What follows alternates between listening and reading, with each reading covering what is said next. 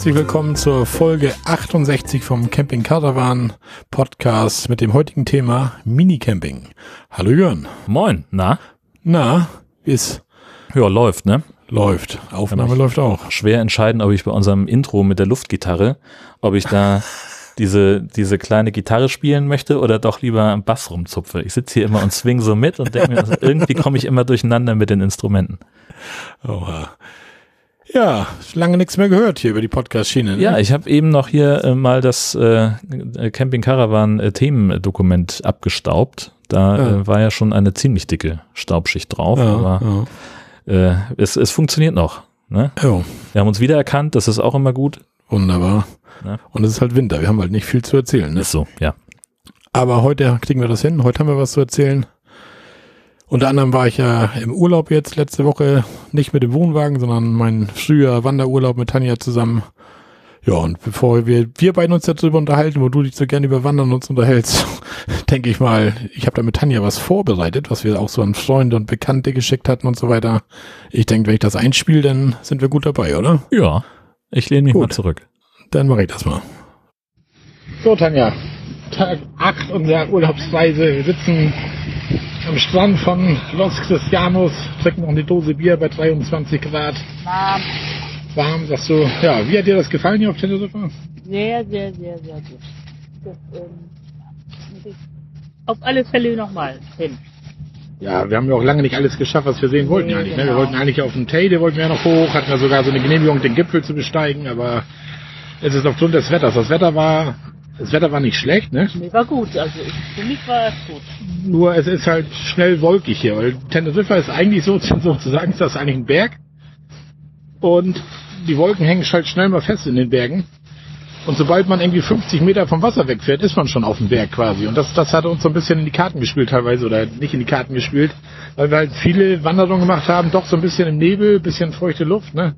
Ja, aber die eine oder andere war ja auch eine schöne Aussicht oder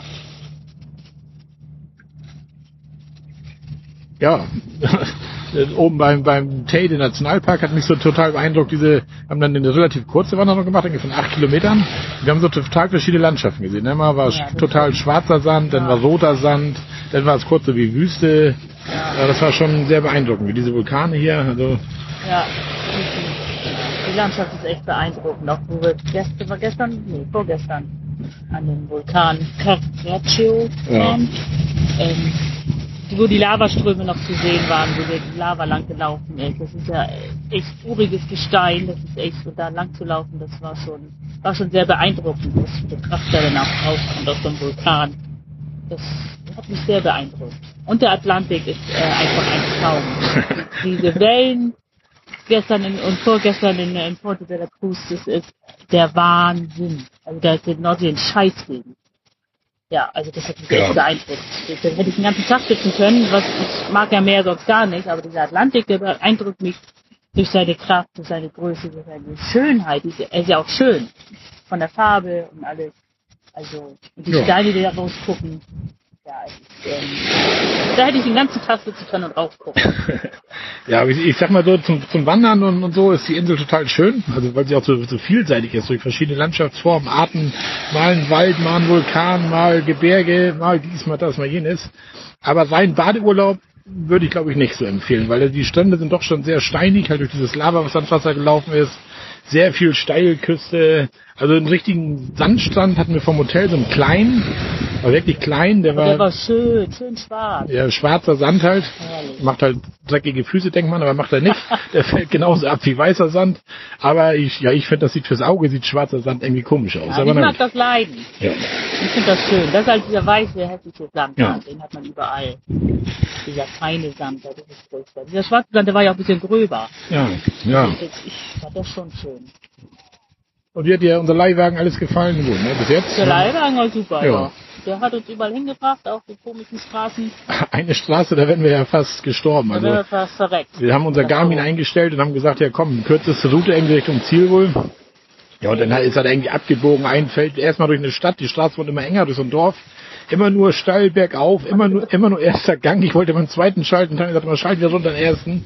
Im ersten Gang da irgendwie lang gestotet, die Straße von immer enger, nachher war auch gar kein Teer mehr, es war nur noch Sandwege. Man hat auch nur Himmel gesehen beim Hochfahren, weil Ja. es so steil war, dass man nur nach oben gucken konnte. Man konnte gar nicht sehen, wo die Straße weitergeht, weil es so steil war. Ich habe so, das, das kann nicht sein, kann nicht sein. Und irgendwann war es einfach nur noch ein sandiger, steiniger Feldweg, wo das Auto dann auch gesagt hat, irgendwann hier ist Feierabend, ist ausgegangen. Da mussten wir dann noch rückwärts, also Ja, Marco, rückwärts ein mein, mein, der beste Fahrer, er regt sich zwar immer schnell auf über alle, aber äh, er kann ja auch, er kann ja Auto fahren. Wo man vorwärts reinkommt, kommt man auch rückwärts wieder raus, ne? Irgendwie schon. Irgendwie schon. Zur Not steige ich aus und guck und mach, Ja. den, mach den, den Pieper. Den haben wir ja den nicht Piep gehabt. hatten wir nicht hier in unserem Auto, der mal piept, wenn irgendwas im Weg ist. Genau. Ja, ansonsten das Hotel war, wir hatten ja ein Apartment. Hotel war auch gut, also Zimmer, Ja, Zimmer war war riesig, also wir hatten ein Schlafzimmer, ein kleines Wohnzimmer, äh, eine, eine kleine Küche, die wir jetzt eigentlich nicht genutzt haben, nur den Kühlschrank für unser Bier natürlich. Ansonsten haben wir in der Küche so gar nichts weiter gemacht. Und ja, der Balkon war groß, man konnte vom Schlafzimmer und vom Wohnzimmer auf den Balkon gehen durch so große Schiebetüren. Ja, war super. Also das Zimmer war, Apartment war, war. Zimmer war echt gut. Das Einzige, wenn man meckern will, aber das ist wirklich immer noch vom Niveau, ist halt an der Duschwanne. Da war halt eine, keine Mischbatterie dran, sondern ein warmer und kalter Knopf zum Aufdrehen, also ein normaler Wasserhahn, mehr oder weniger. Ja, da und muss, alt war das halt. und alt, ja, da musste man jedes Mal halt den, das Wasser neu einstellen da, die Temperatur. Und wir hatten nur so ein, ich weiß nicht, was ist das, so ein 30 Liter Ja, Bottich so, in der so, Ecke. so ein Boiler. So ein Wasserboiler. So ein Wasserboiler. Und am ersten Abend habe ich das überhaupt nicht beachtet und habe geduscht und geduscht und geduscht. Und Marco wollte nachher auch noch duschen. Also, also kein, kein warmes Wasser mehr. Ich sag, ich glaube, der Boiler ist leer. Ja. Wir das dann, also, man, wenn man das ausmacht, das Wasser und hier und da und ein bisschen beeilt, dann kann auch zwei hintereinander duschen. Aber Ja. das erste, der erste Abend war, ja, war schön. Kalt duschen einfach mal. Oh, oh, oh, oh, oh, da Oh, wurde hier ein Angler gerade nass hier. Bisschen größere Welle. Oh, oh, oh. Oh, die Steine zurückrollen, ne? Ja. toll. Ja, nun kommen wir zu unserem Backup-Punkt, ne? Ja. Das Essen im Hotel fehlt noch, ne? ja, Essen. ja. Ich meine, das ist bei Tanja und bei mir so ein bisschen ja ein selbstgemachtes Leid, dadurch, dass wir halt vegan und vegetarisch essen. Aber Na. ja, also es war, also ich glaube, ein Fleischesser würde sagen, okay, Essen war okay, gab jeden Tag mal was anderes. Und aber wenn du jetzt nur Salat isst und Beilagen und die Beilagen teilweise noch, also wir hatten gestern zum Beispiel so Brokkoli mit Schinkenwürfel, wo ich mir denke, Alter, Überall klatschen die den Ja. tote Tier ran. Und das war, weiß ich nicht. Äh, da sind so viele Beilhauptgerichte äh, auch, wo Fleisch schon drin ist, irgendwelche Gulasch oder keine Ahnung, dann kannst du dir noch was braten lassen, da live gucken. ja, übertragenen Sinne. ja. Ähm, und dann muss man ja nicht noch an das Gemüse, an die Beilagen, muss man nicht auch noch Wasser reinklatschen. Äh, Fleisch. Fleisch. Du das Wasser raus, das. Wasser. Ne? Ich denke an Wasser. ey. Ja, und da, da war wirklich, also selbst eine gegrillte Tomate musste dann oben Ja, eine Scheibe noch- Wurst drauf. Oh Und, Mann, ey. ja, und Tanja, ich habe dann halt echt immer nur Salat gegessen. Ich habe dann noch den. Vorteil, als Vegetarier kann ich jetzt mit so Käse essen.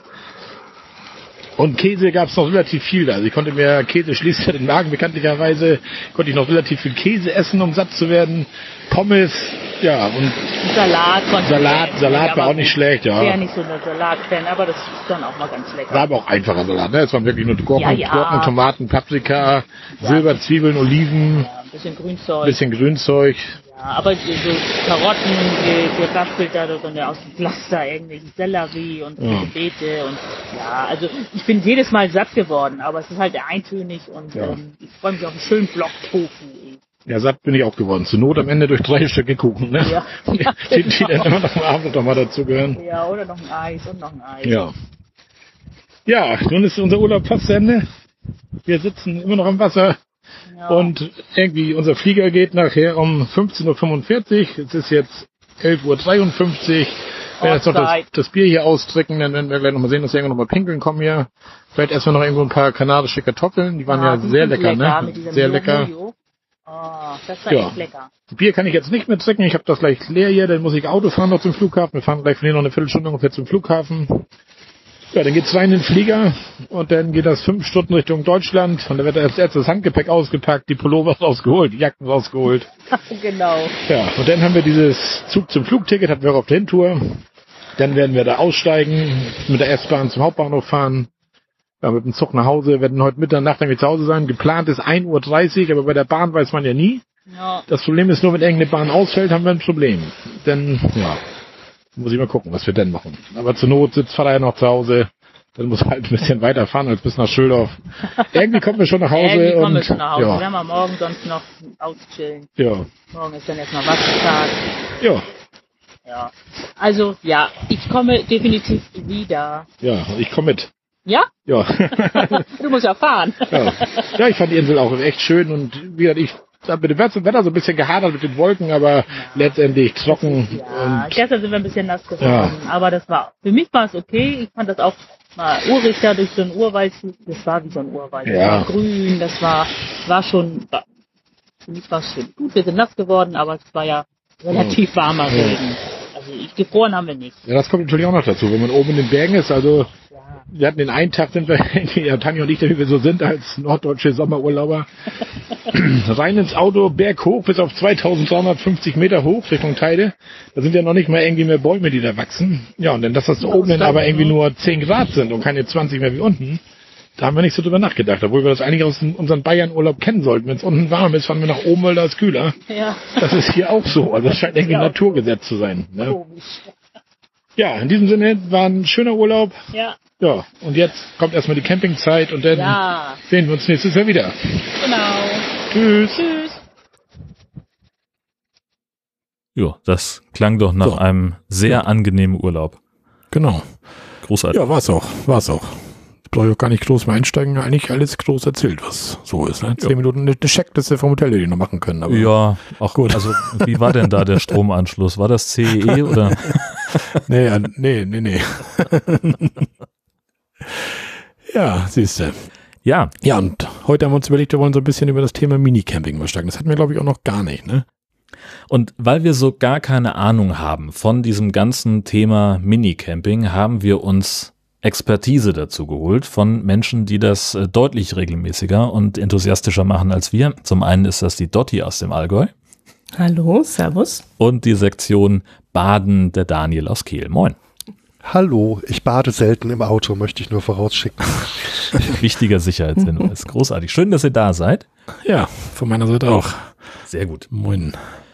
Ja, Ja, danke für die Einladung. Ich habe ja schon die ganze Zeit überlegt, wie ich es schaffe, mich möglichst unauffällig bei euch reinzuzecken und dann war es gar nicht möglich.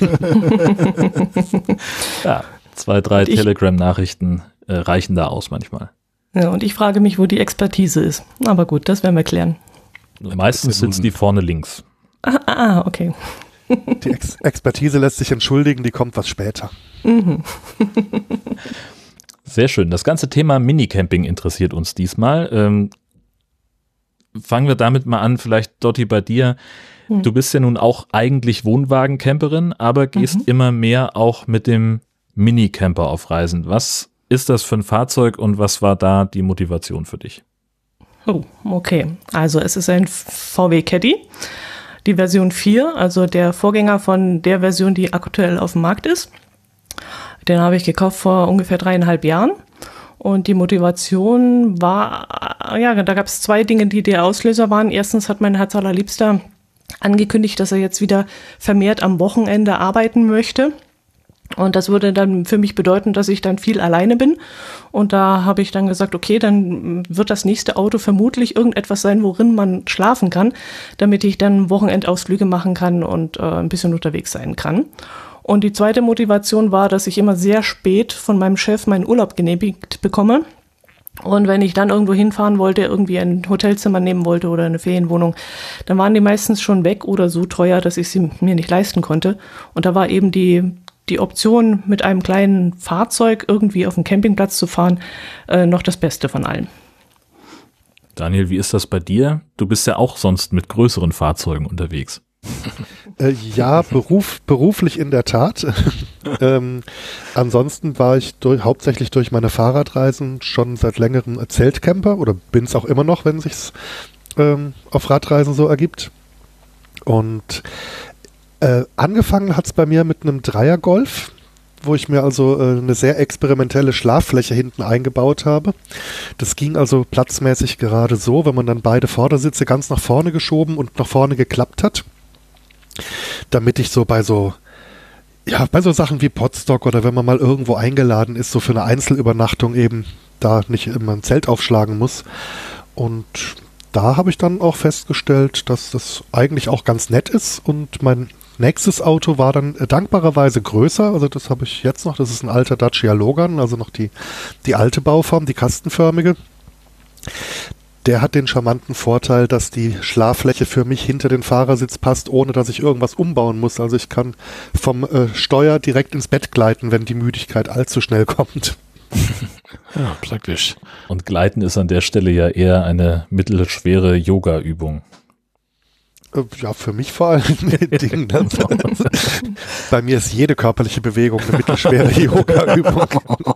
Aber um das einfach nochmal äh, deutlich zu machen, das ganze Thema äh, Einzelübernachtung, also selbst wenn Daniel hier bei uns zu Gast ist, ist er sehr froh darum, einfach mit dem Auto im Carport stehen zu können und schläft dann da drin. Also das finde ich ja schon ziemlich bemerkenswert. Das ist also offenbar was, dass du auch, äh, also was du auch insgesamt sehr magst, im, im Auto zu schlafen. Also ich habe es mir be bequem eingerichtet. Also ob ich jetzt einen vier Wochen Urlaub da drin verbringen wollen würde, da bin ich mir noch unsicher. Also da ist dann doch ein bisschen beengt, aber ähm, ja, für so Übernachten wie bei euch jetzt bei Freunden, wenn da noch ein Privatparkplatz zur Verfügung steht, das, das geht schon. Ähm, bei mir kommt dazu, dass äh, meine Umwelt mir äh, während des Schlafs eine gewisse Holzigkeit in der Atmung nachsagt und dann äh, finde ich das auch immer so ein bisschen rücksichtsvoller, wenn ich äh, nicht einfach nur eine Tür weiter äh, bei meinen GastgeberInnen äh, da hier äh, nachts kanadische Wälder absäge. Äh, sprechen wir über, über Umbaumaßnahmen. Das ist ja also in erster Linie ein Pkw, den man da nutzt. Äh, und was habt ihr euch da noch so reingeschraubt und gezimmert und gehämmert? Dotti, vielleicht fängst du mal an. Hm. Das hat sich in Etappen entwickelt. Ich wusste damals noch gar nicht, wie lange ich bei der Sache bleibe und ob ich äh, das lange durchziehen werde. Ich konnte es mir nicht so richtig vorstellen, weil wie du vorhin erwähnt hast, ich bin ja eigentlich Wohnwagencamperin und da hat man ja doch ein paar Quadratmeter mehr äh, Freiraum. Ähm, und ich war mir nicht so sicher, ob das was für mich wird und deswegen haben wir das Ganze in Etappen umgebaut. Es gab damals die Möglichkeit für circa viereinhalbtausend eine fertige Lösung zu kaufen. Das war mir dann auch zu teuer, weil ich gesagt habe, wer weiß, vielleicht habe ich nächstes Jahr gar keine Lust mehr drauf. Und deswegen hat dann mein Herz allerliebster, der handwerklich sehr begabt ist, dann hinten rein in den Kofferraumbereich eine, eine Kiste gebaut mit, ähm, na, wie heißen die Siebdruckplatten? mit zwei Schubladen, wo ich dann in einer Seite eine kleine integrierte Küche einbauen konnte und auf der anderen Seite Stauraum hatte. Und die Rückbank, die hatte ich dann bis dahin erstmal drin gelassen, auch mit dem Hintergedanken, dass wir vielleicht noch zu dritt mal irgendwie von A nach B fahren müssen. Und diese ba äh, Rückbank habe ich dann immer umgeklappt.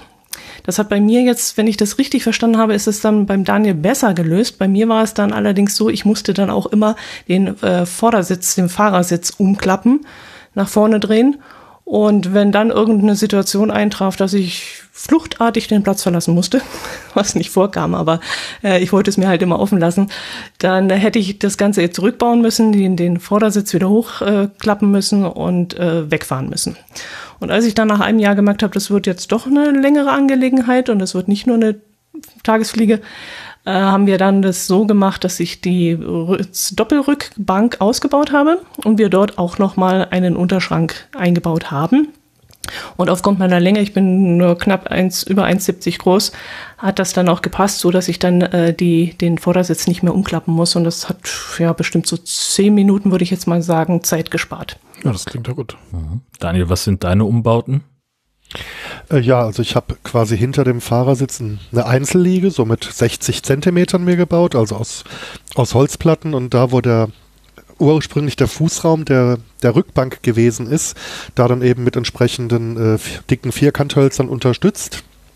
Die geht nicht ganz bis nach hinten. Da habe ich so 30 Zentimeter, 35 weggelassen, wo die Matratze dann quasi auf dem Fahrzeugboden aufzuliegen kommt. Äh, einfach weil ich mir gedacht habe, wenn mir mal hinten einer reinkracht, dann möchte ich nicht eine querliegende Holzplatte mir äh, einmal durch die Wirbelsäule schmettern. Oh, ja. Ähm, deswegen habe ich da so ein bisschen Platz gelassen. Andererseits, wenn äh, der Aufprall so stark ist, äh, dass sich der Dacia Logan äh, mit diesen schlechten Crashtest-Ergebnissen um mehr als 35 Zentimeter zusammenstaucht, dann ist eh alles egal. ähm, ja, ansonsten ja, da, darauf liegt so eine Schaumstoffmatratze, die, die kennt man vielleicht, die kann man so äh, in Dritteln zusammenfalten, die kann man für wenig Geld kaufen und dann irgendwie als Sitzhocker auch verwenden. Die werden mhm. so als billiges Gästebett verkauft. Ja. Dr drunter liegt noch ein Designerteppich von einem äh, schwedischen Möbeldesigner der noch ein bisschen mehr Isolation bringt. Äh, Bettzeug obendrauf und äh, von der Rückbank habe ich quasi den Doppelsitz ausgebaut mhm. und den Einzelsitz bestehen gelassen, damit ich mhm. notfalls auch mal zwei Leute im Auto mitnehmen kann, ohne umbauen zu müssen. Äh, auf dieser rechten Seite, wo der Einzelsitz ist, dahinter ist dann eine kleine Kommode mit vier Schubladen. Das war eigentlich ursprünglich mal ein Massivholz-Nachtschränkchen. Das hat zufällig gerade von den Maßen gepasst, deswegen ist es dort gelandet. Mhm. Da habe ich halt dann noch äh, an die an die Schubladen so kleine Schieberiegel dran gebaut aus dem Baumarkt, dass die bei der Fahrt, wenn ich äh, schwungvoll um eine Kurve fahre, ihren geschlossenen Zustand idealerweise beibehalten. Das ist auch das, der Punkt, wo ich gelegentlich mal nach dem Losfahren, nach einer Nacht, äh, dann mit Warnblinker am Straßenrand stehe. Wenn ich das nämlich vergesse, morgens zuzumachen, dann, äh, behalten, dann behalten sie in der ersten Rechtskurve eben ihren geschlossenen Zustand nur ganz kurz bei. Und ganz hinten zum Fahrzeugheck steht dann noch eine, so eine elektrisch betreibbare Kühlbox, die entweder über den Autostrom oder auch wenn irgendwo Netzstrom vorhanden ist, betreibbar ist. Also die kühlt dann natürlich nur während der Fahrt. Die würde die Autobatterie sehr schnell leer saugen. Ja, ja. Aber wenn ich längere Strecken irgendwo zurücklege, dann ist also, sind die Getränke abends, wenn ich sie brauche, schon angenehm kühl und die hat auch eine recht gute Isolierwirkung, wenn ich die dann nicht die ganze Zeit aufmache. Das hält schon ein Weilchen vor. Und ja, das sind so die Hauptumbauten. Mm, eine Kühlbox, die vermisse ich noch bei mir, die habe ich leider nicht. Hat er gekühlte Getränke gesagt? Ja, äh, Marco, ich habe das auch gehört, dass jemand Getränke gesagt hat. Prost. Ja, auch, ja. ja äh, Zum mit, Wohl. Mit Grüße grob Richtung Allgäu habe ich hier ein Oberbräu hell am Start. Ich ein Grüße in Rheinland, nach Rheinland-Pfalz. Ich habe einen Grauburgunder, aber ist, ja. ja, und ansonsten habe ich halt noch mein äh, größeres Spiritus-Kochset dabei, was ich auch auf Radreisen gelegentlich mitnehme. Also auch schwedisches Fabrikat kennt man vielleicht Trangia, äh, wo man ähm, also das ist kein Ultra-Platzsparkocher, aber äh, man kann eben die Töpfe, Pfannen, Deckel, Schneidbrett, alles so wunderbar ineinander stapeln, sodass das Gesamtpaket am Ende für das, was drinsteckt, dann doch wieder sehr kompakt ist. Mhm. Und äh, ich habe noch, ja, äh, klar Kabeltrommel, wenn ich irgendwo bin mit Netzstrom.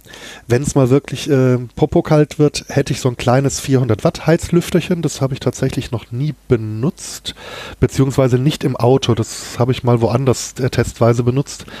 Ähm, ich habe aber auch schon äh, mal nachts auf einem freien Parkplatz äh, sehr winddurchflutet übernachtet. Da war es beim Schlafengehen minus 6 und beim Aufwachen minus 9 Grad.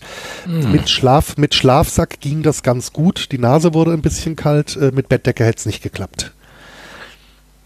Ja, das ist schon ein bisschen extrem. Wie macht ihr das denn? Steht ihr so generell irgendwo wild oder fahrt ihr tatsächlich Campingplätze an mit den Minicampern? Daniel, wie machst du das? Oder Privatparkplätze sagst du halt, wenn du mal bei Kollegen bist oder so.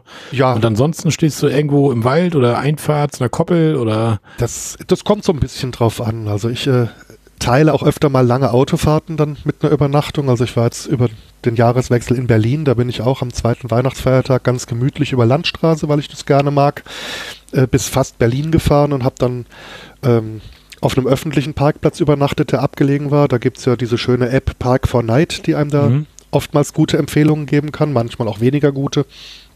Ich war auch schon auf dem Campingplatz, da habe ich dann das große Geschirr ausgefahren, weil das ganze Glamping, das steckt dann in der Dachbox. Da habe ich dann noch den, den Klapptisch und zwei Stühle und so ein kleines Markisenvordach, was man oben an den Dachrehlingträger anknuppern kann, dass man da so eine äh, Art überdachtes, also nicht Vorzelt, mhm. aber wenigstens eine Überdachung hat und äh, der Grill steckt da oben dann noch drin. Also das habe ich auch schon mal für so ein langes Wanderwochenende in der Pfalz gemacht. Ähm, da ist das Auto dann natürlich in dem Moment dann immobil. Das kann ich dann für Ausflüge vor Ort quasi nicht mehr nutzen, weil ich dann alles abbauen müsste, natürlich, wenn ich losfahren wollte. Ja, ja. Ähm, ansonsten ist halt meines Erachtens der Vorteil, man kann also relativ dreist wild äh, übernachten. Ich, natürlich hinterlasse ich keinerlei Müll und sonst was, das versteht sich ja hoffentlich von selbst weil in so einem Pkw kaum jemand äh, einen Übernachtungsgast vermutet. Also ich äh, habe auch schon äh, bei Geheimtreffen im, äh, in München auch schon mehrfach direkt am Westfriedhof, so 50 Meter entfernt, zwei, drei Nächte am Stück verbracht. Das hat keine müde Sau gestört. Hm. Hast du dann hinten die Scheiben irgendwie zugeklebt oder hast du gar keine Scheiben oder oder getönt oder wie hast du das gemacht irgendwie, dass man da jetzt nicht direkt reingucken kann, weißt du, wenn und für dich das auch dunkel ist zum Pennen. Ich habe mir aus so, solchen einfachen Isomatten, die auf der einen Seite Schaumstoff haben und auf der anderen Seite so eine silberfarbene ja, ja. Wärmereflexbeschichtung, habe ich mir Stücke zugeschnitten, die mit so Schraubsaugnäpfen versehen. Die kommen an die Scheiben dran für ein bisschen Diskretion. Ich habe für die Hecktüren habe ich so Überzieher aus Moskitonetz. Die sieht man auch manchmal, wenn, wenn Autos fahren, die einfach so über die geöffnete mhm. Tür gezogen ja. werden. Da kann man dann eben auch das äh, Fenster ein bisschen runterkurbeln, wenn man Luft braucht, ohne von irgendwelchen Fliegviechern zerfressen zu werden. Ich habe drüber nachgedacht, den auch mal hinten professionell tönen zu lassen. Immer wenn ich Zeit gehabt hätte, kamen dann äh, budgetmäßig andere, dringendere Ausgaben dazwischen. Deswegen ist das jetzt noch bis jetzt noch nicht geschehen. Das ist aber so ähm, das, was ich noch vorhabe, äh, dass ich da einfach alles außer den Vorderscheiben, ähm, also den vorderen Seitenscheiben und der Frontscheibe alles eben so schwarz wie möglich tönen lasse mit äh, zugelassener Folie. Dann ist das Problem, glaube ich, auch gelöst. Und hinten hast du dann so eine geteilte Tür oder eine Kofferraumklappe so? Ich habe eine geteilte Tür. Eine geteilte Tür, und, ne? Und äh, beim Logern finde ich es ganz angenehm. Also der, äh, ich bin mit dem Logern als Auto sehr zufrieden. Man merkt aber, dass der also sehr preiswert gebaut worden ist. Also auf alles Unnötige wird verzichtet. Deswegen hat er hinten auch noch Kurbelfenster statt äh, elektrische Fensterheber, was für mich wieder von Vorteil ist, denn ich kann dann äh, den die Öffnung des Fensters auch verändern, wenn die Zündung aus ist. Äh, genau. Wenn ich einfach mal merke, irgendwie ich brauche jetzt ein bisschen mehr oder weniger Frischluft, dann reicht ein Griff zur Kurbel. Und genauso ist die, die Hintertüre, wenn ich die von innen mit der Klinke öffne, dann kriegt das Auto das gar nicht mit. Das heißt, die Zentralverriegelung bleibt so, wie sie ist. Ich nehme dann natürlich immer für Notfälle den Schlüssel mit raus, denn wenn die dann von außen zufallen würde, dann wäre ich natürlich draußen und der Schlüssel drin. Äh, wenn ich aber das einfach dann. Ja, genau, das kenne ich aber dann doch mal wieder rein reinkrabbel und die Tür hinter mir zuziehe, dann äh, kann ich halt nicht vergessen, wieder abzuschließen, weil alle, alle zentral verriegelten Türen immer noch abgeschlossen sind. Das ist ja. also in dem Fall, äh, die wollten einfach ein paar, ein paar Euro sparen. Für meinen speziellen Anwendungsfall ist es total geil. Ja, das stimmt, ja. Und bei dir dort, wie hast du die Scheiben und so? Irgendwas vor? Oder? Mm, ich habe erstens getönte Scheiben, aber die halten nicht so viel ab, dass jemand von außen nicht unbedingt reinschauen könnte. Also sobald ich innen drin allein nur ein Handy anmachen würde und das Display ja. würde aufleuchten, dann könnte man mich darin schon sehen, denke ich. Äh, ich habe zusätzlich noch so Verdunkelungsmatten. Das sind so ähnlich wie Daniel vorhin beschrieben hat, ähm, so auf einer Seite so silbern und auf der anderen Seite habe ich sie in Ton schwarz gewählt. Die konnte man für den Caddy damals so fertig bestellen. Dazu musste ich dann an der Caddy-Wand selber ähm, so kleine Magnetstreifen ankleben. Und äh, an diesem Magnetstreifen soll dann diese Innenverkleidung heben. Damit habe ich allerdings in den letzten zwei Jahren viele Probleme gehabt, denn immer sobald es heiß wird im Caddy, fallen die Dinger ab, weil das, weil das äh, Klebezeug nicht mehr hält von diesem Magnetstreifen. Und äh, da habe ich jetzt äh, Anfrage gestellt, ob man da irgendwas lösen kann und habe jetzt neue Streifen bekommen und werde die jetzt im nächsten Sommer mal testen. Ja, und die sind eben so zugeschnitten, dass sie genau in die Fenster reinpassen. Und zur mhm. Belüftung habe ich in den Caddy so bestellt, dass ich hinten rechts an der Schiebebeifahrer-Tür ähm, so ein kleines Fenster habe, so ein Schiebefenster. Und in dieses Schiebefenster gibt es auch für den Caddy so angepasste Einsätze mit Lüftungsgitter und Insektenüberzug, damit da keine ja. Fliegen reinkommen.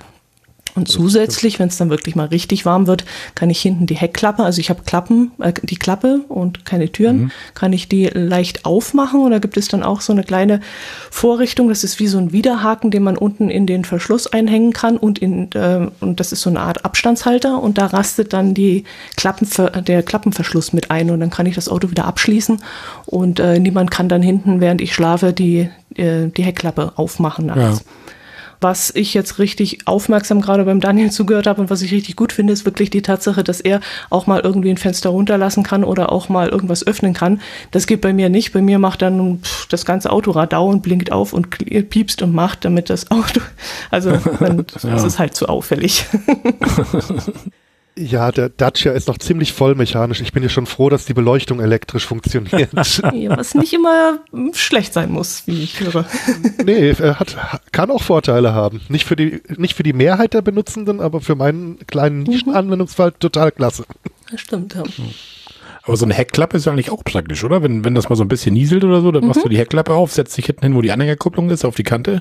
Ja, genau. Finde ich brauchst, nicht, brauchst nicht irgendwas rausholen, ne? Relativ gut geschützt. Ich habe dann dann hinten auch die Küche und kann dann auch mal, keine Ahnung, Kaffee kochen oder die Suppe warm machen und es regnet dann nicht unbedingt hin.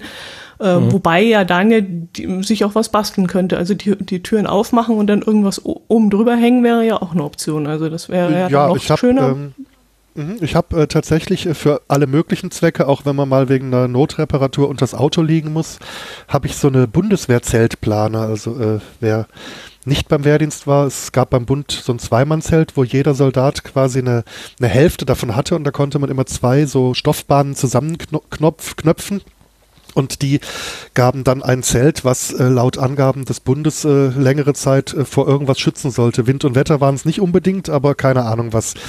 und aber diese Plane ist halt so ein, so ein solider Zeltstoff, so ein, so ein Segeltuchstoff, sehr solide in Olivgrün, kann man als, als Sitzunterlage, als alles Mögliche verwenden. Und da habe ich mir einfach so bei irgendeinem Online-Versand äh, so starke Magnethaken, also äh, ja, normale Haken mit Magnetunterseite. Äh, die kann ich dann an beliebiger Stelle ans Auto außen dran knuppern und da dann äh, damit die, diese Plane fixieren und die dann auch über die geöffneten Türen zum mhm. Beispiel ja. Äh, drüber spannen, wenn ich jetzt irgendwie auf dem Campingplatz bin und da eben noch so ein bisschen äh, Platz bräuchte. Das geht, mhm. geht auch ganz gut. Ja.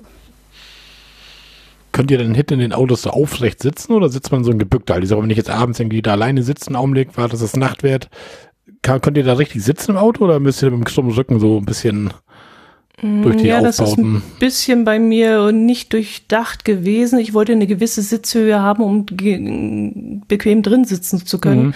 äh, muss aber trotzdem leicht gebeugt dann drin sitzen. Ähm, ich lehne mich dann halt immer an die Vordersitze an und, und liege da ganz bequem drin. Ja. Aber was ich jetzt im Nachhinein, ich habe mir ja eine kleine, ja, so eine to Toilette gekauft und die hätte ich gerne unter den Sitzen verstaut gehabt. Und dazu habe ich dann wieder zu niedrig geplant, weil ich kann jetzt diese Toilette nicht unten in den Schrank mit reinschieben, weil die ein bisschen zu hoch ist. Und auch sowas wie zum Beispiel eine eine äh, Kühlbox oder so. Die Kühlboxen sind, glaube ich, bei 35 Zentimeter, 33 Zentimeter Höhe oder so. Und ich habe meinen Schrank damals geplant mit einer Außenhöhe von 32,5 ähm, mhm. Zentimeter. Also ich ja. kann nichts unten reinschieben und das war ein bisschen Fehlplanung. Das würde ich nächstes Mal anders machen. Und erst die Geräte anschaffen, die ich irgendwann vielleicht mal nutzen möchte und danach das Ganze aufbauen. Das wäre jetzt ein größerer Aufwand, das zu verändern bei dir, weil das alles so kompakt gebaut ist aus Genau, ne? richtig. Nee, Das wäre ein kompletter Neubau. Ich halte es auch ähnlich wie, wie, wie Dotti. Dazu habe ich eben noch auch hinten meinen, meinen Einzelsitz von der Rückbank, äh, auf den ich mich halt auch ganz normal wie ein Autofahrgast setzen kann. Und da sitzt man ja dann schon ganz, ganz manierlich. Wenn ich da mal eine größere Fläche noch brauche, kann ich auch de, dessen Rückenlehne flach nach vorne klappen. Dann habe ich da quasi noch so ein bisschen Aktionsfläche. Also ich bin ja nun manchmal ein bisschen ein bekloppter Mensch und wenn ich äh, eine meiner Reiseschreibmaschinen aus meiner Sammlung noch für irgendwelche abendlichen Blog-Einträge benutzen möchte, das geht schon. Ja, Thema Toilette ist ja auch so ein Ding beim Minicamping, ne? Was habt ihr da für Lösungen? Also ich hatte damals nur einen Spaten mit, als wir mit dem Auto unterwegs waren. Das ging auch, aber war nicht schön. Ja, also ich meine, das äh, Problem teilt sich ja in äh, zwei verschieden große Problem, äh, Unterprobleme auf. Ähm, für die für die kleineren Sachen habe ich mir äh, tatsächlich einfach so eine, hier so eine Flasche, wie sie auch an Krankenhausbetten zu finden ist, mit einem dicht, dicht verschließbaren Deckel gekauft für Notfälle. Ähm, das äh, klappt wohl ganz gut. Ich meine, da gut, da habe ich jetzt vielleicht gegenüber dort hier auch einen anatomischen Vorteil, man weiß es nicht. Und äh, was das größere Problem angeht, da bekam ich äh, von anderen campingbegeisterten Menschen, nämlich von äh, Uli und Sabine vom Radiomobil, mal einen so einen ausfaltbaren Dreibeinhocker, geschenkt, die man so kennt, so als Angelhocker, Ja, ja. wo man in der Sitzfläche mit Klettverschlüssen ein Loch aufmachen konnte, in das man vorher, äh, vorher ist ganz wichtig, äh, einen Müllbeutel einziehen konnte. Gott, oh Gott, oh Jetzt, Gott. ähm, jetzt äh, ist das aber ein Ding, was ich im Auto nicht nutzen kann wegen seiner schieren Höhe. Und also Das möchte hatte, man doch aber auch sowieso gar nicht. Hätte ich jetzt äh, gedacht. man, man, nein, mö- möchte man nicht. Äh, also normalerweise ist es auch kein Problem. Also ich kann mich da jetzt für diese Art von Problemen äh, auf meinen Körper hinreichend verlassen, dass ich normalerweise am nächsten Morgen dann die äh, nächsten, den nächsten Hafen der inneren Glückseligkeit ansteuern kann. Jetzt hatte ich tatsächlich auch einmal, vielleicht war die Pizzeria am Vorabend nicht ganz so gut in ihren Zutaten, man weiß es nicht, äh, äh, morgens auch eine gewisse Not, was die Zeitkomponente anging und der, der nächste öffentliche Hafen war äh, 300 Meter zu Fuß entfernt. Und äh, es wäre nicht diskret genug möglich gewesen, diesen Hocker zu benutzen, also äh, außerhalb des, des Fahrzeugs. Äh, das war unschön, Deswegen habe ich mir jetzt einen Notfalleimer gebaut, der also wirklich nur für die äußersten Notfälle ist, wenn gar nichts anderes mehr geht, aber dann ist er wenigstens da. Und der ist flach genug, dass eben das auch im Fahrzeug notfalls funktionieren könnte. Also so ein Baumarkteimer mit einem verschließbaren Deckel und da habe ich entsprechende Müllbeutel, einen Müllbeutel rein, zwei Handvoll Holzkatzenstreu, dann den nächsten Müllbeutel reingezogen, zwei Hände voll Holzkatzenstreu. Einfach, dass da für mehrere Notlagen äh, der schon vorgerichtet ist, weil äh, wie gesagt, ich plane nicht den zu benutzen. Das heißt, wenn ich mich dazu entschließe, dann bin ich so verzweifelt, dass alle anderen Optionen nicht zur Debatte stehen und dann kann ich nichts vorbereiten. Dann ist Deckel abnehmen und benutzen angesagt. Ja. ähm, und äh, ja, dann könnte man eben den, den jeweils inneren Beutel einfach nach Gebrauch dann einfach rausnehmen, zuknoten und irgendwo in einer Mülltonne entsorgen. Das äh, würde dann wohl schon gehen. Äh, Habe ich jetzt zum Glück so noch nicht gebraucht, aber äh, ist auf jeden Fall ein Gegenstand, den ich in die Kategorie haben, ist besser als brauchen äh, zähle, weil äh, da, als ich ihn gebraucht hätte, hatte ich ihn noch nicht und äh, man glaubt gar nicht, wie verlockend die Möglichkeit da erschienen wäre. ja. Und ansonsten gilt ballaststoffreiche Ernährung, oder? ja, genau. Was ich vielleicht auch so als, äh, als Allgemeintipp, jetzt nicht nur für Toilette, sondern auch für äh, alles andere, was man morgens so gerne für die körperliche Pflege tut. Ich bin inzwischen großer Freund von den Fernfahrerduschen an Autobahnen. Also man kann ja von Sanifair halten, was man möchte. Das ist ja auch nicht immer perfekt. Aber da kriegt man für drei Euro Zugang zu einem Exklusivbadezimmer, was bis jetzt immer tiptop sauber war, riesengroß, mit eigener sauberer Toilette, Dusche, Waschbecken. Und das kann man auch als Nicht-Lkw-Fahrer nutzen. Die wollen als Pfand den Autoschlüssel haben. Vermutlich hatten die oft genug schlechte Erfahrungen, dass Leute in Gedanken den Schlüssel zur Dusche mitgenommen und fortgefahren äh, sind. Und das geht natürlich nicht, wenn man den Autoschlüssel nicht zur Hand hat. Mm, Und zahlt dann seine drei Euro und äh, kann dann sich da einfach austoben. Also bedeutend geräumiger und auch was Wasserdruck und hier Temperaturwahl angeht. Also da hatte ich schon in teuren Hotels schlechtere Badezimmer, möchte ich mal sagen. Das klingt ja nicht schlecht, ja. Ja, ich hätte, glaube ich, so ein bisschen Sorge, ob ich dann nicht äh, einem LKW-Fahrer die sauer verdiente Dusche blockiere und äh, die stehen ja auch immer unter logistischem Zeitdruck. Ja, also die haben, die haben ja an den Rasthöfen meistens mehrere pro, äh, pro Geschlecht. Nicht nur eine Kabine, also meistens sind da drei, vier. Ich selber habe es noch bei meinen Besuchen noch nicht wahrgenommen, dass ich, ähm, dass da alles belegt gewesen wäre und ich hätte warten müssen. Und ich stehe auch meistens nicht so früh auf. Also ich denke mal, die Lkw-Fahrer, die da auf Tour müssen, dass die dann schon äh, vorher schon durch sind. Also ich, bis ich am Rasthof aufschlage, ist es meistens so zwischen 8.30 Uhr, 9 Uhr. Ich glaube, dass die Lkw-Fahrer, die da wirklich übernachten und weg müssen, dass die früher auf Tour gehen. Und ich meine, ich halte mich ja da auch nicht ewig drin auf. Also das äh, mag eine Viertelstunde sein oder so. Und Hm. wie gesagt, die meisten Rasthöfe haben da schon mehrere von den, von den Kabinen. Ja, hast du zumindest die Möglichkeit, mal relativ günstig zu duschen, ohne dass man einen Campingplatz nehmen muss für eine Nacht oder irgendwie sowas. Ne? Ja. ja, wobei ich also auch schon an, am Campingplatz hier in Mainz auf der Marauer, da bin ich auch schon mal einfach kackendreist hin, habe also ganz direkt gesagt, habe gemeint, Entschuldigung, ich bin zwar kein Gast, würde trotzdem gern duschen, würde das gehen, ich bin bereit dafür zu zahlen. Auch da waren es dann drei Euro und dann haben die mich auch ins Waschhaus einfach gelassen, hatten damit überhaupt kein Problem. Und was auch geht, was ich in Kelheim auch schon mal gemacht habe, ist einfach das Zwei-Stunden-Ticket morgens fürs Schwimmbad lösen. Die haben auch Duschen. Kann man im Schwimmbad duschen. Ja, das kann man natürlich auch machen, ja. Ja, aber es ist natürlich auch eine Möglichkeit, Campingplatz einfach hinzugehen, wie du sagst, einfach offen und ehrlich sagen, was Phase ist und dann gibt es da wahrscheinlich auch eine Möglichkeit, ne? Ja, also ich, ich, ich denke mal, die meisten werden da nichts dagegen haben. Also die, die werden sicherlich nicht mögen, dass man sich das da einfach erschnort. Äh, aber wenn man direkt sagt, man, man zahlt da irgendwie einen angemessenen Betrag dafür, das ist ja für die auch noch ein kleiner extra Umsatz. Mhm. Und äh, ob die jetzt, äh, ob da jetzt äh, 50 äh, Gäste, die auf dem Campingplatz waren oder, oder noch eine 51. Person geduscht haben, das wird jetzt den Putzaufwand am, äh, am Ende der allgemeinen Duschenzeit nee, vermutlich nee, nicht über die Maßen erhöhen. Genau. Ja, und bei dir, Dotti, wie sieht deine WC-Anlage aus?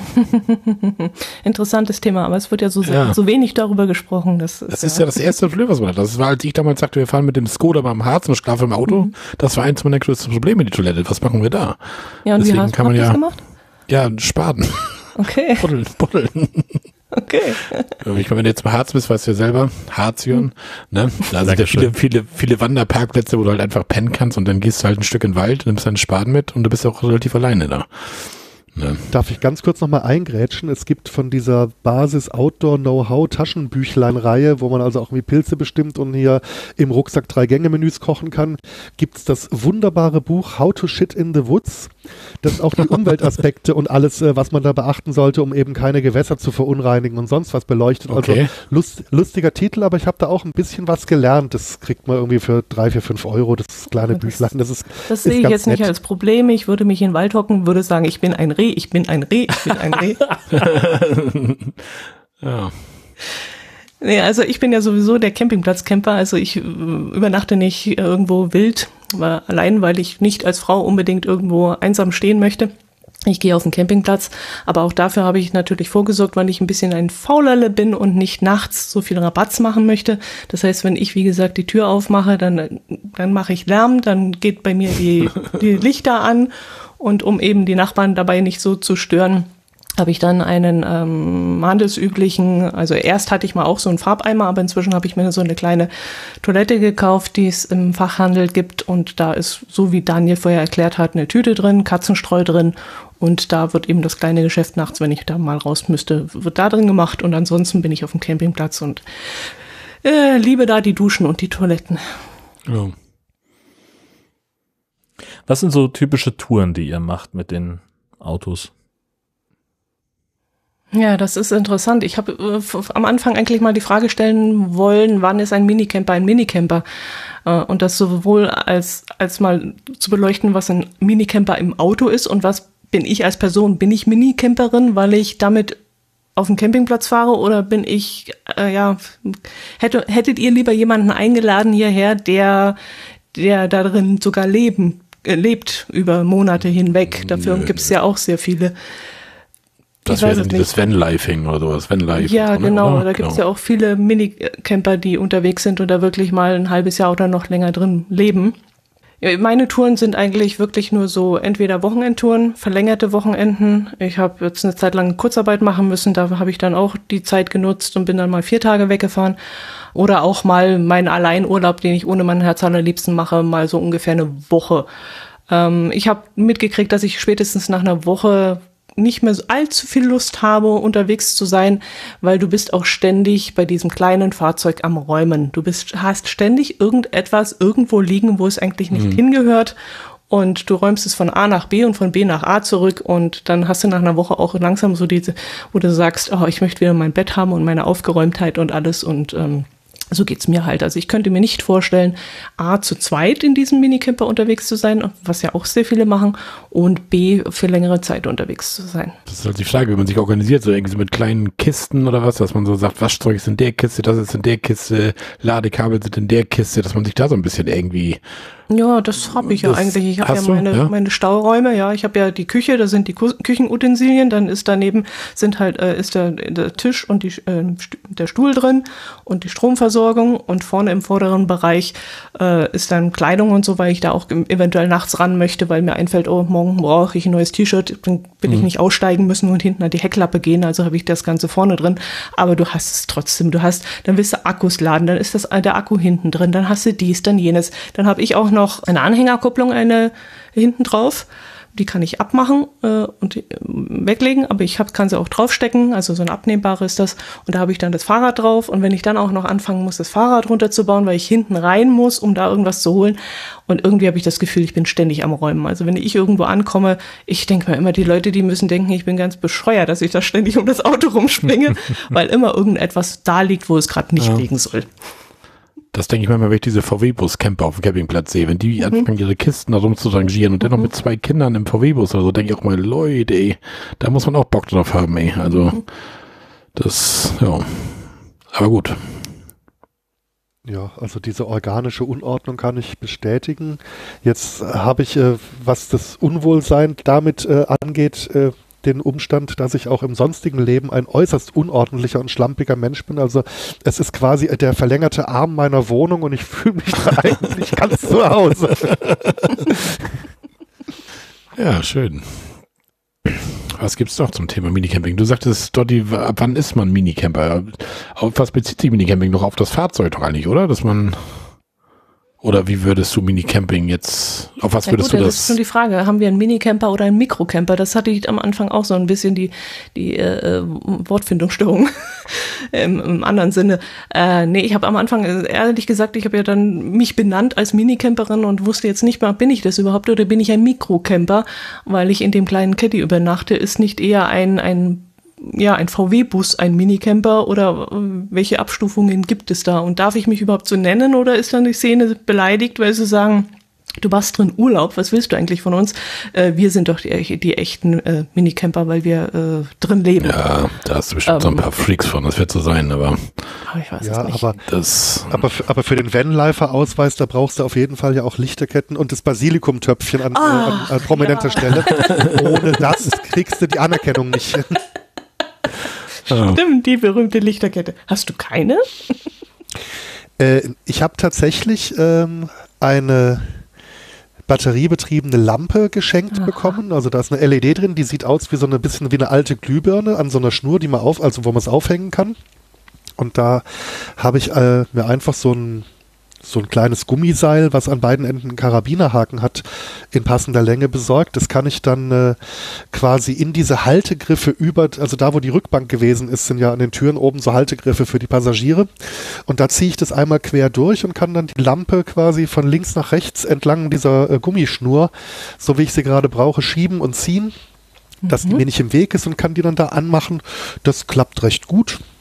Ähm, ja, das ist so und die, dadurch, dass das eben eine LED-Beleuchtung ist, äh, halten die Batterien auch sehr, sehr lange. Das äh, ist jetzt nicht so, dass man da alle paar Tage die Batterien auswechseln müsste. Ich habe das äh, habe ich 2019 geschenkt bekommen und ich glaube, ich habe seitdem einmal die Batterien erneuern müssen. Ja, ich habe auch so eine Oh. kleine LED-Lampe, die auch gleichzeitig noch als Stromspeicher dienen kann. Das heißt, wenn die voll aufgeladen ist, dann kann ich da auch zwei, dreimal das Handy mitladen.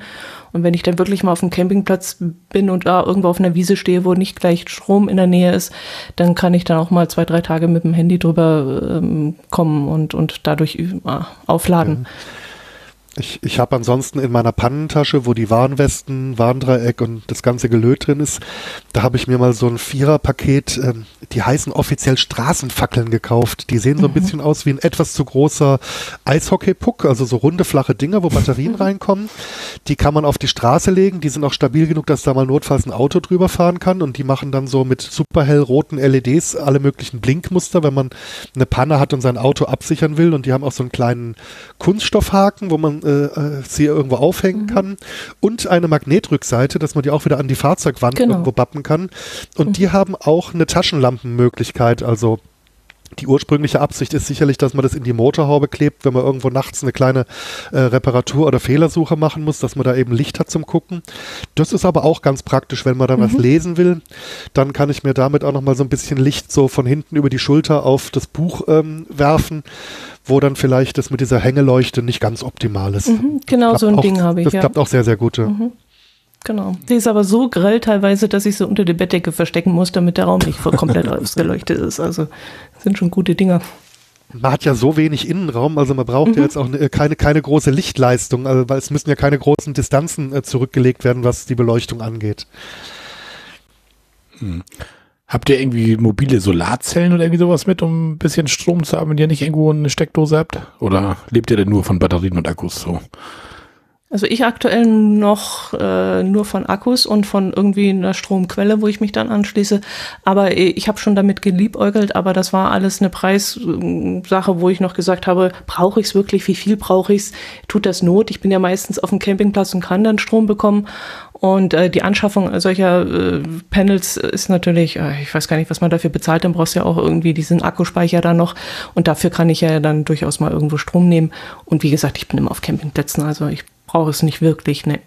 Wenn du mit deinem Caddy jetzt auf dem Campingplatz fährst und sagst, du hättest gerne eine Parzelle mit Strom und was weiß ich was, zahlst du eigentlich das gleiche, als würde ich mit dem Wohnwagen da stehen und auch die, dieselbe Strompauschale oder wie, wie läuft also das da? Also Strompauschale ja, und da bin ich dann immer am überlegen. Also wenn es wirklich per, pro KW abgerechnet wird, dann nehme ich es meistens. Wenn ich aber gut, wirklich eine Strompauschale für, keine Ahnung, 4,50 Euro pro Tag oder so nehmen muss, dann spare ich es mir oft, weil ich dann sage, nee, also äh, das, das kann nicht sein, so viel brauche ich ja gar nicht. Ja. Äh, es gibt aber auch inzwischen schon Campingplätze, das ist mir jetzt in, um, wo sind das bei mir passiert? In der Nähe von Bingen auf dem Campingplatz. Da war dann so ein Automat, äh, wo ich dann einen Euro reingeschmissen habe und dementsprechend dann halt abends die Sachen geladen habe. Und äh, von der Abrechnung her ist es sowieso jedes Mal sehr unterschiedlich. Also es gibt ja Campingplätze, zum Beispiel in Augsburg auf dem Campingplatz, da habe ich für einen Platz bezahlt und da waren zwei Personen inkludiert und da habe ich halt meine 28 Euro bezahlt. Da ging es nicht Fahrzeug und, und eine Person und Ja Strom, Nein Strom, sondern da hieß es, mhm. der kostet 28 Euro und das zahlst du jetzt, ob jetzt eine Person da ist oder zwei. Das ist ja sehr unterschiedlich. Ja. Also diese Pauschalangebote wahrscheinlich, wo dann alles komplett schon drin ist, ne? Genau, aber ich habe auch schon für 6,50 Euro in, im Pottenstein in, auf dem Campingplatz gestanden und ähm, war sehr günstig. Also die Frau hat rausgeguckt, hat gesagt, ach, das ist ja ein PKW, ja, kostet 6,50. Ich habe sie dann zweimal gefragt äh, nach dem Preis, aber sie blieb ja. bei 6,50 und das kann einem natürlich auch mal passieren. Und hat es trotzdem so eine, so eine Wohnwagenparzelle oder sowas denn, oder? Ja, das war halt auf einer großen Wiese und da hat sie gesagt, stellen Sie sich hin, wo Sie wollen. Ach so, okay. Äh, hat mich halt gefragt, ob ich Strom brauche. Habe ich gesagt, nee, für die zwei Nächte nicht. Und mhm. dann hat sie gesagt, suchen Sie sich einen Platz aus und hatte meinen Freiraum und trotzdem nur so wenig bezahlt und Duschen waren tipptopp, war ein ja. super moderner Campingplatz. Ähm, ja, für 6,50. Ja, da kannst du nicht mehr gar nicht. Ich dachte nur, als wenn du jetzt auf einem anderen Campingplatz, der parzelliert ist, rauffährst, ist ja klar, dass sie das gleiche Geld nehmen, weil äh, ob da ein Wohnwagen steht oder ein Auto, die Parzelle ist für die ausgebucht, ne? Die können sie ja, nicht weiter ja, vermieten, ja. ne? Ja, ja. Ja gut, ich könnte ja auch irgendwo stehen, wo sonst Zelte stehen, wo kein Strom ist und wo ja. auch hier alles Vogelwild durcheinander steht, aber mhm. äh, die, die Diskussion kam bis jetzt nie auf, also ich habe mich dann immer irgendwo hinweisen lassen und fertig. Also ich muss mich auch nicht beschweren. Ich habe ja am Anfang gesagt, ich, ich wollte halt nicht unbedingt in irgendwelche Hotels, wenn ich, wenn ich verreise und Hotels habe ich teilweise also für ein ganz normales Zimmer, irgendwo an der Mosel habe ich mal für eine Person ein Doppelzimmer 37 Euro, das ist in Ordnung. Aber ich habe auch schon genauso für ein ähm, Frauenhotel an der Ostsee 89 pro, pro Nacht bezahlt für ein Zimmer.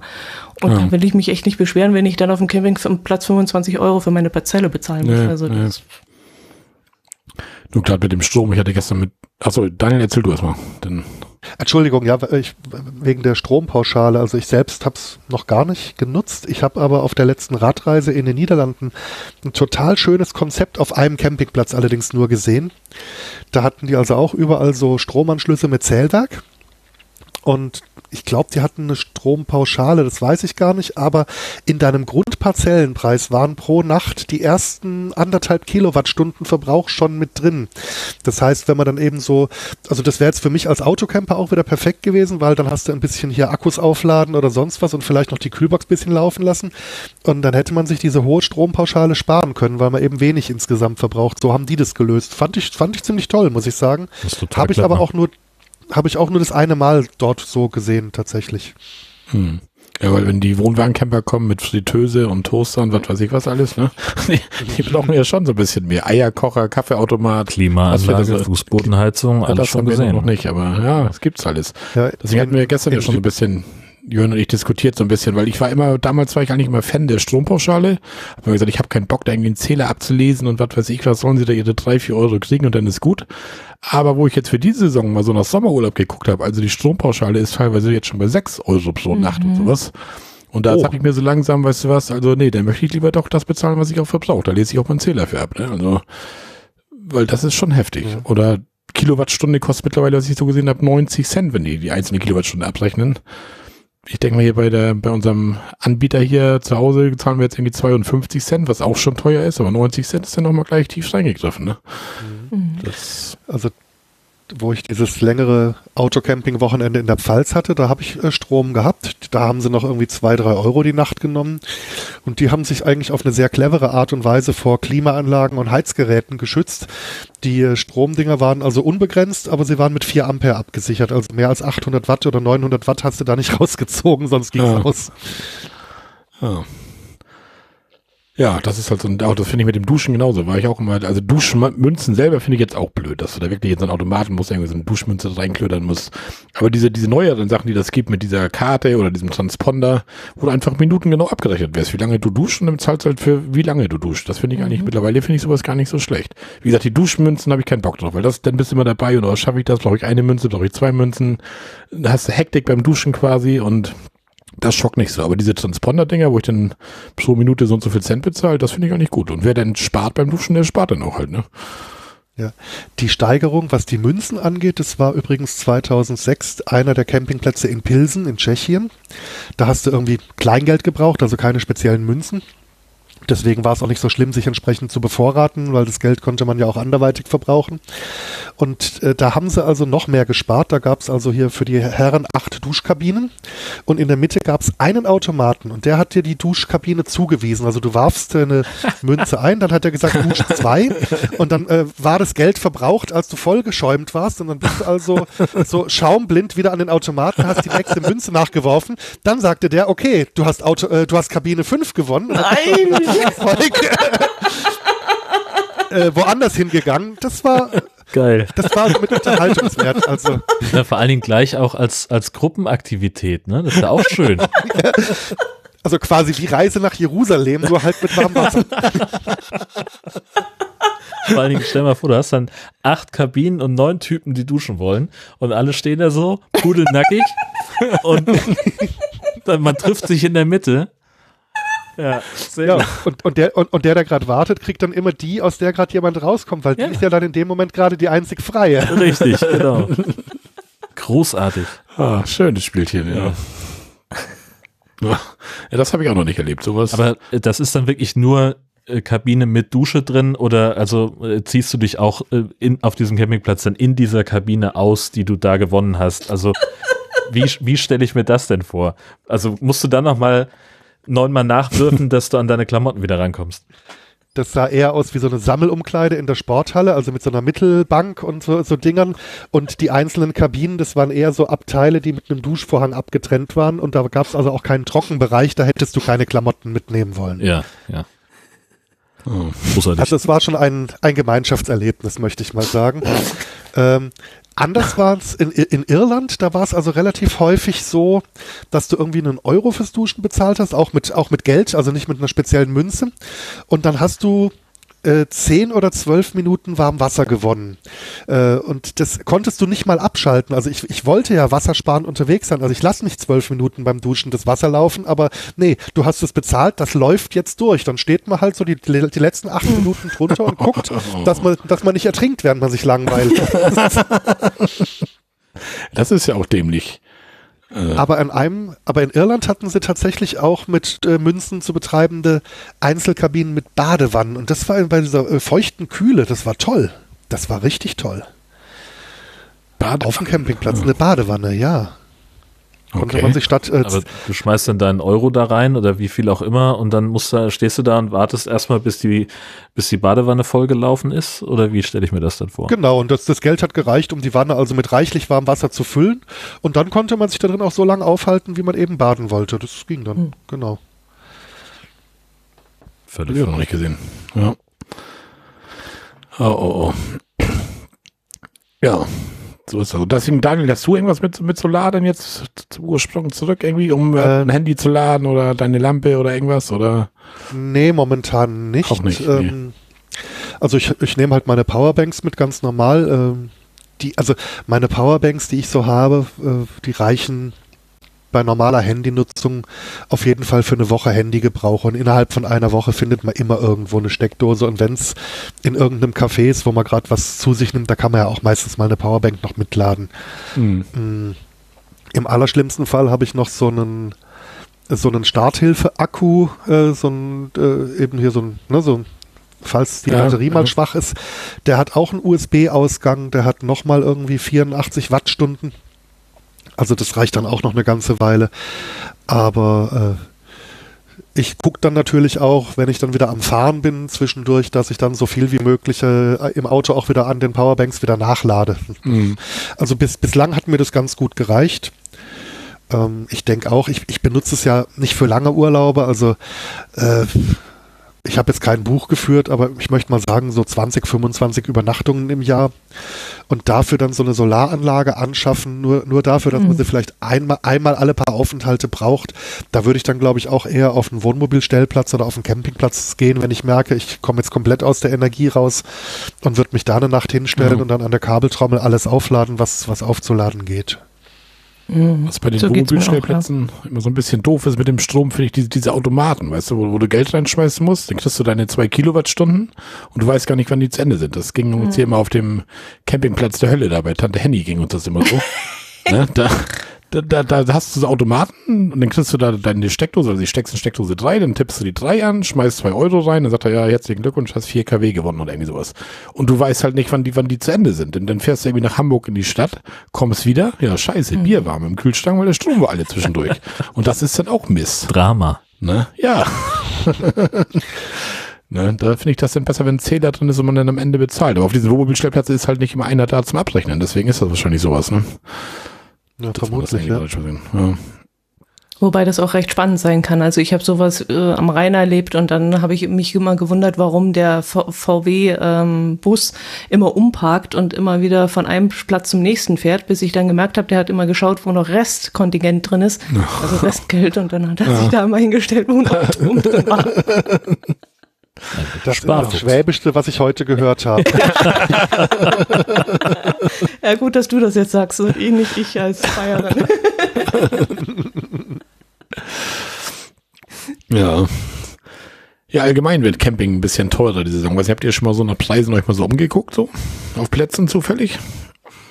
Nee, Noch bis jetzt nicht. noch nicht. Nee. Hm, viel Spaß. Ich bin da gestern mit angefangen und ich habe schon gedacht, oh Gott, auch Tante Henny zum Beispiel kam ja jetzt irgendwie 27 Euro die Nacht, was ja schon nicht so günstig ist für den Platz letztendlich.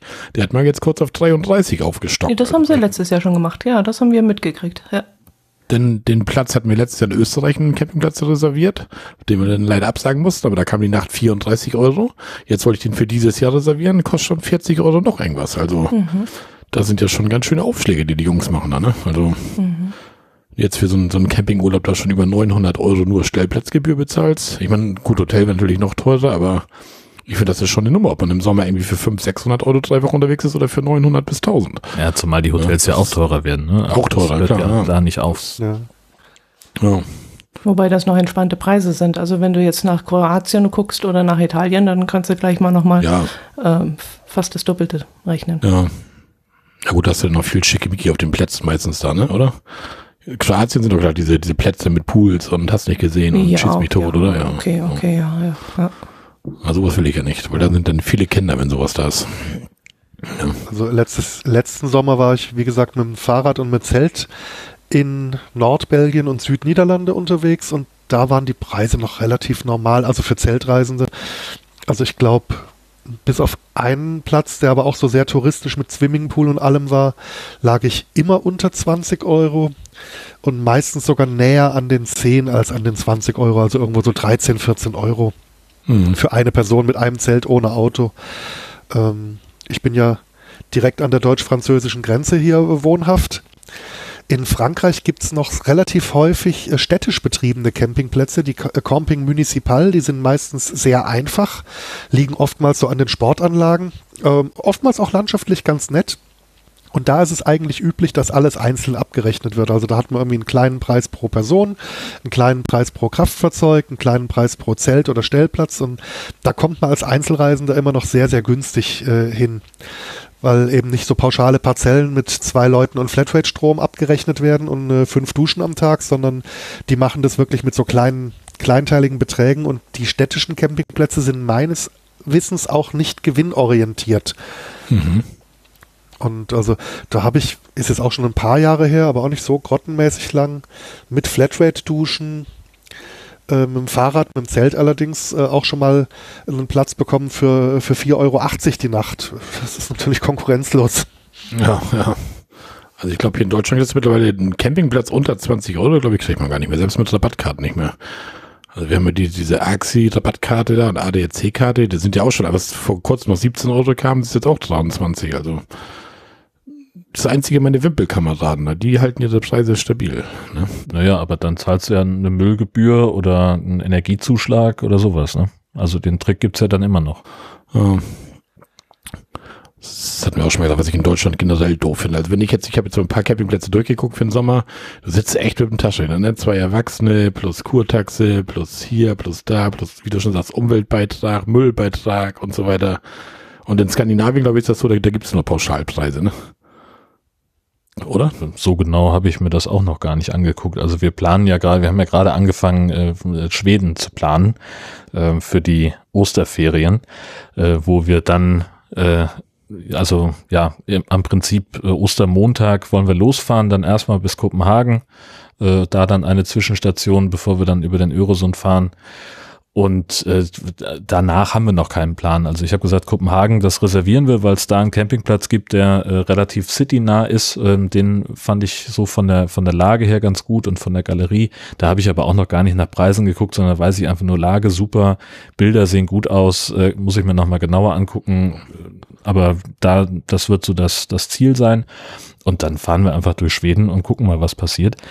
Äh, gut, dass wir vorher noch mal geguckt haben. Ich hatte dann schon mal angefangen, so eine kleine Liste zu machen, was äh, nehmen wir denn mit, woran müssen wir denken, bliblubla und dachte dann natürlich, klar, wir fahren nach Schweden, kommen die Aufblaskanus mit ins, äh, in den Kofferraum und dann habe ich nochmal geguckt, wie wird denn wohl das Wetter im April in Schweden sein?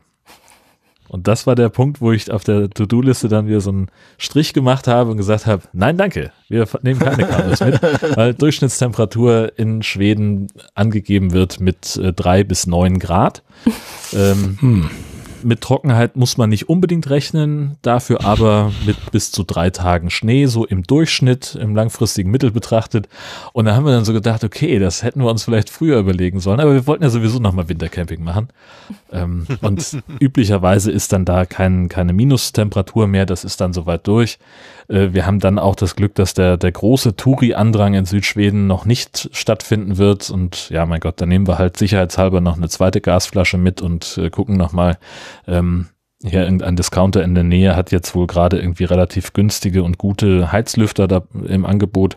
Da würden wir dann entsprechend nochmal für den Notfall nachlegen, falls die Heizung tatsächlich aufgeben sollte. Und dann kaufen wir noch ein paar gute Schlafsäcke, dann wird das wohl gehen.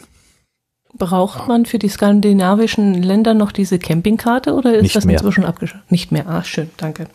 Echt? Haben sie das ganz abgeschafft? Also ich, äh, beim letzten Mal habe ich diesen Camping Key, heißt er ja inzwischen noch gebraucht, gibt's aber inzwischen auch als App. Äh, Also- wobei es immer darauf ankommt, ob der Campingplatz in diesem Netzwerk überhaupt mit drin ist. Es gibt sehr viele, die da gar nicht mitmachen. Ja. Aber wenn, wenn die in dem Netzwerk drin sind, dann kommst du ohne nicht drauf. Oh ja, gut, dann.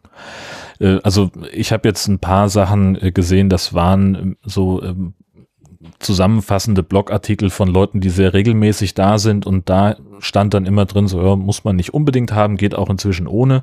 Ähm, aber da wird auch noch von einem Dieselpreis von einem Mark 24 ge geschrieben oder 1,24 Euro. 24. Eine Mark 24. Also wichtiger war da eigentlich der Hinweis, dass man äh, einen mitreisenden Hund äh, vor dem äh, Grenzübertritt beim Zoll anmelden muss, damit man da eine Vorgangsnummer hat, die man im Zweifelsfall nachweisen kann.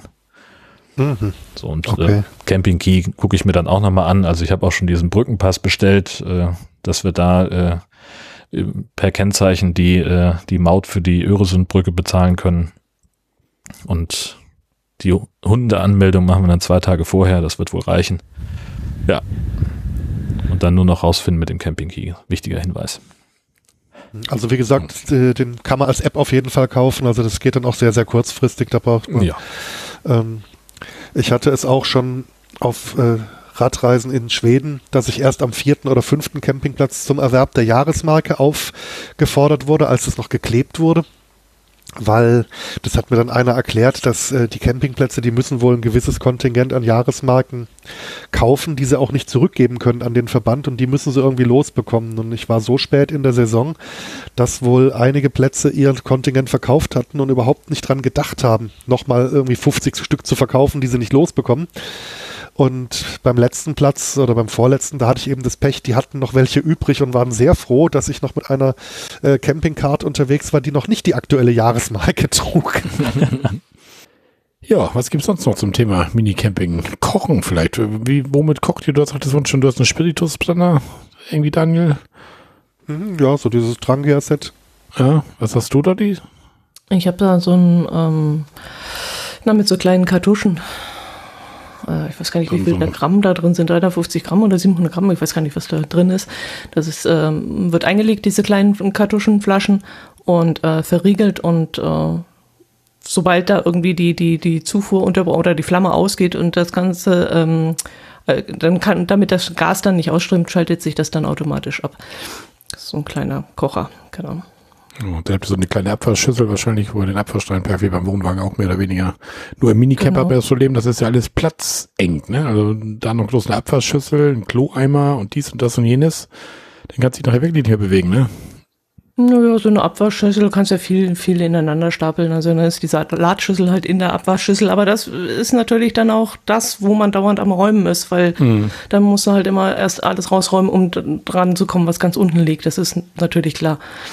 Aber ähm, ich bin erstaunt, wie viel Kram man trotzdem noch mittragen kann. Also passt schon. Aber du, du, trägst es halt immer von einer Ecke zur nächsten. Das ist natürlich Ja. ein Wohnwagen schöner, wo du alles abgeschlossen hast in, in deinem Bereich und wo auch mal jemand ausweichen kann aufs Bett rüber oder sonst irgendwas. Wie Daniel da vorhin erzählt hat, er kann sich auch noch auf den, auf den hinteren Sitz, den habe ich ja ausgebaut, da ist ja meine Toilette nachts, ähm, kann er sich noch setzen, dass ich könnte mich auch auf den Beifahrersitz oder auf den Fahrersitz setzen. Aber wenn du dann halt alles auseinandergeräumt hast, dann liegen halt da die Taschen und dann liegt da der Fahrradhelm und dann liegt da der Fahrradakku und also du verteilst ja trotzdem alles auf diesem kleinen Raum und äh, von dem her ein bisschen schwierig. Oh. Ja, bei, bei mir ist es mit dem Platz noch so, ich nutze halt viel Zeugs für meinen Fahrradreisen, auch fürs Autocamping, weil ich ja entweder das eine oder das andere mache, aber selten zeitgleich. Und meine Abwaschschüssel ist die schöne Faltschüssel von Ortlieb, die äh, in, im Falle, dass sie nicht gebraucht wird, so gut wie keinen Platz ähm, beansprucht, weil man die einfach so zusammenrollen kann und die ist Mhm. trotzdem recht stabil, sobald sie mit Wasser gefüllt ist und äh, fast einiges, das fa- äh, funktioniert ganz gut. Und also ansonsten kann man natürlich auch einfach die Abwaschmenge reduzieren, indem man ganz äh, Festival-Stil echt die Ravioli kalt direkt aus der Dose frisst. geht problemlos. Den, den Löffel leckt man ab und schon ist der Abwasch, Abwasch erledigt. Also das geht alles. Ja, ja, geht alles. Ja. Aber auch trotz Camping hat alles seine Grenzen, finde ich. Uah. Aber Ravioli aus der Dose, das geht doch, oder? Ah nee. Also als ich am, am zweiten Weihnachtsfeiertag Richtung Berlin aufgebrochen bin, dann bin ich von der Infrastruktur bei mir zu Hause im Mittelbadischen ausgegangen und dachte mir, naja, ich fahre ja Landstraße. Irgendwo werde ich an einem Metzgerverkaufsautomaten vorbeikommen, wo ich mir irgendwie ein paar leckere, handwerklich gemachte Wienerle oder sowas mitnehme, so, die fesper ich dann abends. Stellt sich raus, nein, da gab es dann kalte Dosen Ravioli des Abends, weil das war halt noch da. was man eben, was man eben am zweiten Weihnachtsfeiertag Stil echt so, spe so speist. Ne? Ja, schön. Ja, was gibt's sonst noch zum Thema Minicamping? So Highlights vielleicht von euren Touren? Mm, also ja, meine, meine erste Tour, nachdem ich jetzt den Dacia umgebaut hatte, die hat mich nach Norditalien geführt. Das, ich wollte halt äh, das Meer sehen und äh, die Wahl war zwischen ja, belgische Küste, möchte ich mal sagen, oder eben Norditalien, was einfach die Entfernung von Kehl aus angeht, waren das eben die beiden nächst erreichbaren Meere. Und da es Ostern war, dachte ich mir, na, Wetterprognose Norditalien ist vielleicht größer als Wetterprognose Belgien. Es war auch sehr schön dort. Und da habe ich eben auch eben diesen, diesen Vorteil, dass äh, äh, festgestellt, dass die Leute eben nicht vermuten, dass man im Auto schläft. Also das war ein Ort, ich weiß gar nicht mehr, wie der hieß, wo das Wohnmobilieren stark geregelt war. Und ich stand zwar an einer Landstraße, Durchfahrtsstraße, da war nachts wenig Verkehr, aber ich stand halt so, dass ich nur den Kopf heben brauchte äh, unter meiner Bettdecke und sah direkt aufs Meer. Das hat der Wohnmobilstellplatz nicht geboten, den die dort zur Verfügung stehen. Ja. Das war schon äh, absolut nett und äh, auch die weitere, die weitere Tour, die ging dann so über Monaco und hier äh, Frankreich wieder zurück und äh, dann Richtung Genf raus. Also da habe ich schon landschaftlich sehr, sehr toll übernachtet, muss ich sagen, an Wildplätzen. Hm. Ohne dass mich jemand angesprochen hätte. Das war durchaus sehr nett. Also, dass ich unauffällig wäre, kann ich jetzt nicht unbedingt behaupten, zumal ja Frauen, alleinreisende Frauen sowieso definitiv mehr auffallen als jetzt äh, Männer, gehe ich mal davon aus. Äh, aber ich werde sehr viel mit dem Minicamper auch angesprochen, denn sobald ich die Seitentür aufmache oder die Heckklappe, dann sieht man natürlich, dass da irgendwas nicht normal ist und äh, führt immer zu interessanten Gesprächen, weil ich sehr viel angesprochen werde äh, und sich sehr viele meist ältere Herren dann den äh, Ausbau zeigen lassen wollen und fragen, ja, wie ist, wer hat denn das gebaut und das ist ja wunderbar und wie geht denn das und also man, man fällt schon damit mit dem Wagen äh, auf, durchaus. Sind schon sehr viele interessante Gespräche zustande gekommen. Hast du draußen so einen die Mini-Camperin Aufkleber drauf oder so? Nee, nee. Podcast? nee, nee, nee, nee. Ach, das wäre vielleicht auch eine Möglichkeit, ja. Aber nein, ich falle auch so auf. Weil du hast ja auch einen eigenen Podcast zum Thema Minicamping, ne? Für die, die noch ein bisschen tiefer einsteigen wollen, ne? Als wir das heute ja nur grob anreißen. Ja, wobei ich ja, ja, ja, ja. Also ich habe das ein bisschen aus, outsourcen wollen, weil ich äh, in meinem eigenen Podcast, in meinem Personal Podcast eben das Thema nicht ständig angreifen wollte und darüber erzählen wollte.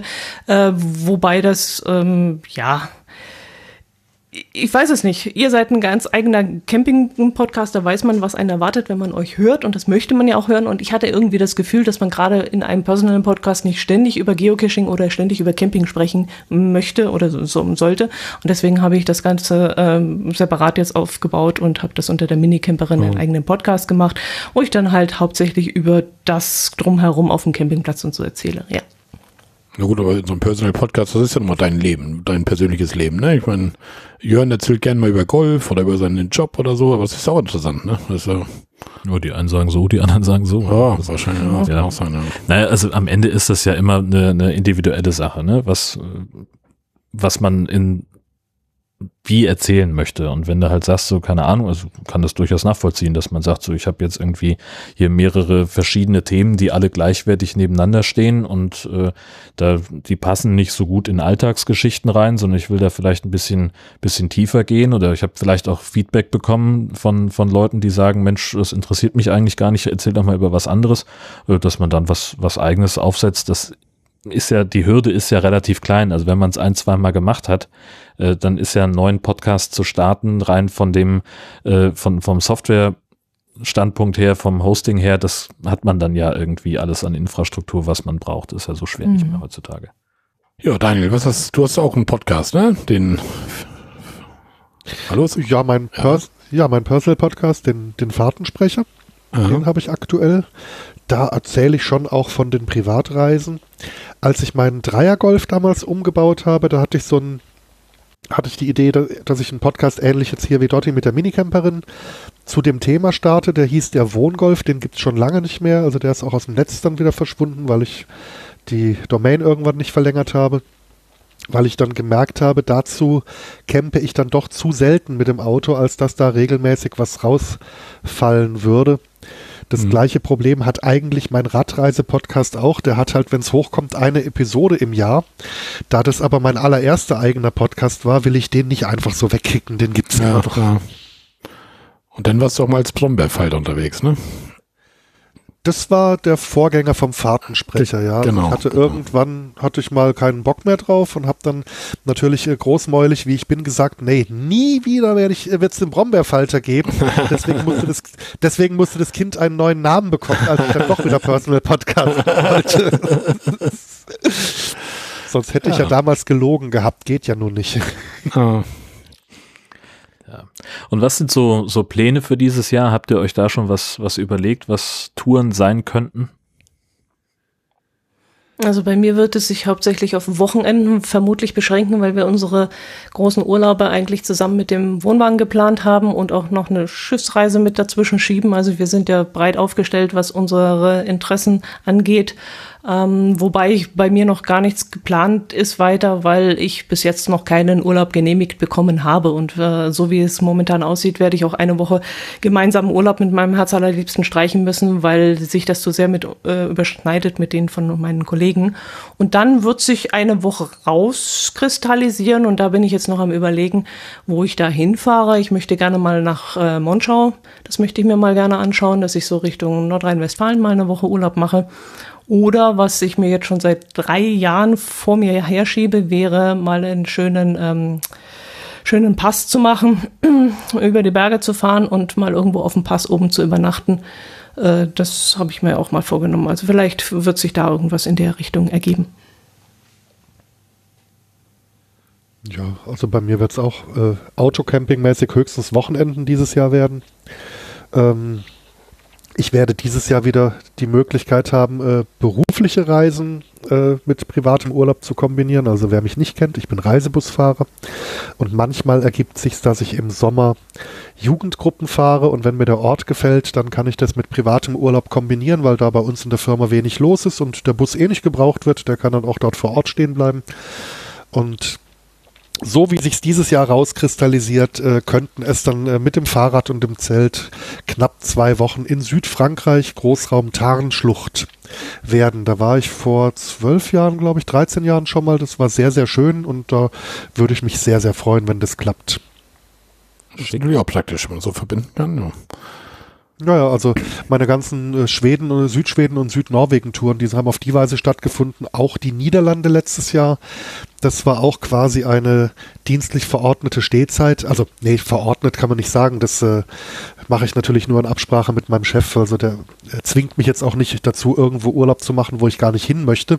Aber wenn sich's äh, vom Betrieb gerade äh, so ergibt und und eben auch eine Gegend ist, die mir gefällt, dann, dann klappt das bei uns in der Firma relativ häufig und das ist schon auch sehr, sehr nett. Gerade mhm. äh, bei den Fahrradreisen hat man eben dieses Problem, wie kriegt man sein Fahrrad mit dem ganzen Reisegepäck äh, halbwegs komfortabel an den, an den Urlaubsort, weil das ist ja also bei der Bahn auch nur bis zu einer gewissen Anzahl von Umstiegen äh, bequem und Flugzeug habe ich noch nicht ausprobiert. Da schrecken mich allein schon die Transportbestimmungen, die man lesen kann, äh, vorher ab. So, ja, hier Fahrrad halb demontieren und verpacken. Ja, und was mache ich dann, wenn ich im Urlaubsort bin mit der Verpackung? Beziehungsweise, wo bekomme ich für den Rückflug dann eine neue Verpackung her? Und, mm. ja. Kannst du dir für einen niedrigen dreistelligen Betrag ein Schließfach am äh, Flughafen mieten? Juhu. Ja. Also, das wäre das wär mal, das wäre mal was, wenn, wenn, wenn das hier Decathlon oder so aufgreifen könnte, irgendwie äh, ein Zelt auf den Markt bringen, was gleichzeitig eine Fahrradverpackung für Flugreisen ist oder so. Geil. ja. Aber ja. daraus nehme ich ja jetzt zum Beispiel, dass, dass du auch nicht äh, den Minicamper zu deinen Haupturlaubsreisen hast. Also das ist auch nur ein Gefährt, das nebenher läuft, so wie bei mir jetzt auch nur. Und du ja auch noch andere Interessen hast. Also du bist jetzt nicht so ein äh, Hard-Mini-Camper. nee, also was ich äh, mir inzwischen tatsächlich sicher bin, ist, dass ich so perspektivisch in ein paar Jahren gerne einen kleinen Wohnanhänger noch hätte. Mhm. Einfach für kom komfortablere Urlaube. Da könnte ich dann auch das Rad noch leichter mitnehmen und äh, hätte dann eben aber auch vor Ort ein Auto, wenn ich es haben möchte, weil ja dann der Wohnwagen auf dem Campingplatz äh, steht. Also so eine Art Klappwohnwagen oder was hattest du davor? Ähm, muss nicht unbedingt Klapp sein, kann, kann Also irgendwas Kompaktes halt. Also ich hatte mal einen sehr gebrauchten Faltkarawan, so einen Zeltanhänger ausprobiert gehabt vor einigen Jahren. Der hat also die erste Fahrt äh, bis, bis zur Rückfahrt überlebt und äh, landete auf einem südfranzösischen Schrottplatz. äh, gut, der hat auch so gut wie nichts gekostet. Ich hätte mir aber eher vorstellen können, dass ich das Zelt erneuern müsste. Also vom Fahrgestell hatte ich mir mehr äh, erhofft war aber ganz gut rückwirkend betrachtet, weil ich da für mich gemerkt habe, dass ein, ein, ein Faltkarawan für mich absolut nichts ist, also so ein Zeltanhänger, weil es ist im Endeffekt halt ein Großraumzelt, aber ein Großraumzelt stand 70er Jahre, was den, den Aufbaukomfort angeht. Und es ist zudem ein Großraumzelt, für das du einen Stellplatz brauchst und für das du Kfz-Steuer bezahlen musst. Und also da kann ich mir dann eher ein Großraumzelt einfach in den Kofferraum legen, wenn ich das haben ja, will. Aber ja. ir irgendwelche direkten Vorteile, was also, außer dass man halt weniger Maut bezahlen musste auf der französischen Autobahn, weil die Fahrzeugkombination nicht über zwei Meter hoch wurde. Aber ansonsten ja, war das für halt, mich persönlich nicht das Richtige. Man hat halt den, äh, die Nachteile von Wohnwagen und Zelt in einem kombiniert. Genau, genau. Also man hat ja. vermutlich weniger, weniger Spritverbrauch und äh, also wenn man jetzt einen Familienurlaub macht, äh, zwei, drei Wochen am selben Platz, da könnte ich mir die Vorteile noch eingehen lassen, weil äh, dafür, dass es halt wirklich ein kleiner Anhänger ist, wenn er dann mal gestanden, äh, aufgebaut gestanden ist, hatte man halt wirklich enorm viel Platz darin. Mhm. Also, wie soll ich sagen, die Schlafkabine, die hatte ähm, zwei 1,40er Schlafflächen und in der Mitte nochmal genauso viel Platz. Und hm. das Vorzelt war dann genauso breit, aber noch tiefer. Also im Vorzelt, da, da hättest du also auch wirklich einen größeren Tisch und vier, fünf Stühle und hier Kühlboxen, alles Mögliche locker unterbringen können. Da kann ich mir noch vorstellen, dass das äh, dafür was ganz Gutes ist, wenn man so eben sagt, man, man baut das einmal zum Urlaubsbeginn auf und danach wieder ab. Ich bin jetzt eher so der, dass es mich alle paar Tage spätestens woanders hinzieht und deswegen denke ich mal, dass ein klassischer Wohnwagen für mich da das Praktischere wäre. Mhm. Aber es gibt ja auch schon diese, diese Tunnelzelte. Also, wo wir damals noch gezeltet haben, da hatten wir so ein, so ein Tunnelzelt. So ein Sechs-Mann-Tunnelzelt irgendwie. Und da ist ja auch massig Platz. Du hast ja auch hinten zwei Schlafkabinen, kannst einen Tisch reinstellen, Stühle reinstellen. Dafür würde ich jetzt auch nicht unbedingt den Anhänger mitschleppen, ne? Also, und die hast du auch schnell aufgebaut mit diesen Kohlefasergestänge und zack, zack. Ne? Ja, also was Zeltaufbau angeht, hat sich in den letzten Jahrzehnten ja unheimlich viel getan. Mhm. Das ist also die, die moderneren Zelte. Also mein, mein Fahrradreisezelt, das ist eigentlich ein zweieinhalb Personen Zelt, aber ich liege gern bequem und ich nehme auch bei schlechtem Wetter gern meine Packtaschen noch mit in die Schlafkabine, dass sie nicht draußen stehen müssen. Ähm, das kann ich mit ein bisschen Übung in unter zehn Minuten aufbauen, alleine. Ohne, ja. ohne, ohne Anstrengung. Das ist wirklich, also da hat sich wirklich viel getan. Ja. Aber dieser Faltkarawan, den ich eben hatte, ich meine, der war auch entsprechend alt. Da hattest du eben noch diese Edelstahl-Rohrgestänge, die man dann irgendwie nach einem äh, Muster aufbaut, das äh, der Hersteller irgendwann mal gewusst hat, aber das sich einem nicht unbedingt erschließt. und, ähm, und ich hatte schon den Trick hier mit dem Akkuschrauber und den, äh, äh, den Tellerkopfschrauben statt der Heringe und trotzdem habe ich sehr, sehr lange gebraucht, bis alles an Abspann und Befestigungen, es waren glaube ich über 40 Befestigungspunkte, bis das alles gestanden hat. Es war schon ein bisschen viel. Oh, oh das ist verrückt. Das ist auch schon diese, diese alten Vorzelte, die wir bei unserem alten Wohnwagen war damals auch so ein altes, ganz jahres Vorzelt bei und das sind ja auch diese dicken Stahlgestänge. Und wie du schon sagst, irgendwann hat sich da irgendwas bei gedacht und man kriegt das erstmal so gar nicht zusammengebaut. Das haben wir doch alles markiert mit Isolierband rum, durchnummeriert und was weiß ich was und ja, Wahnsinn. Und wenn du jetzt mittlerweile diese neuen Schnellbauvorzelte siehst, da zack, zack, zack, die baust echt alleine auf. In einer halben Stunde steht das maximal, ne? Und wenn du jetzt noch diese, diese Luftvorzelte nimmst, das geht ja noch schneller, also. Das, ja. Ach so, stimmt, das gibt's ja auch schon, dass du statt Gestänge hier einfach so, so Luftschläuche auflädst. Genau, genau, ja, ja, ja. Du brauchst das nur noch in diese Kedern und einziehen vom Wohnwagen, ja, pumpst die, die Luft rein und machst du nur noch mit ein paar härtigen Abspannleinen fest. Das gibt's auch schon, ja. So im kleineren habe ich auch schon über Wurfzelte nachgedacht. Also ich habe die auf Potstock, habe ich die schon ein paar Mal im Anwendungsbereich gesehen. Da geht der Aufbau natürlich richtig schön schnell aber die sind ja zusammengebaut, so eine große, runde, flache Scheibe mit irgendwie 70 Zentimeter Durchmesser. Und das finde ich jetzt, wenn du mit dem Fahrrad unterwegs bist, ohne Gepäckanhänger, ein eher unpraktisches Packmaß, um das irgendwo an einem Fahrrad sinnvoll zu befestigen. Deswegen habe ich hm. davon bis jetzt Abstand genommen. Ja, zumal das auch äh, offenbar relativ schwierig ist, äh, dieses Zelt wieder in diese Form zu bringen, habe ich mir sagen lassen.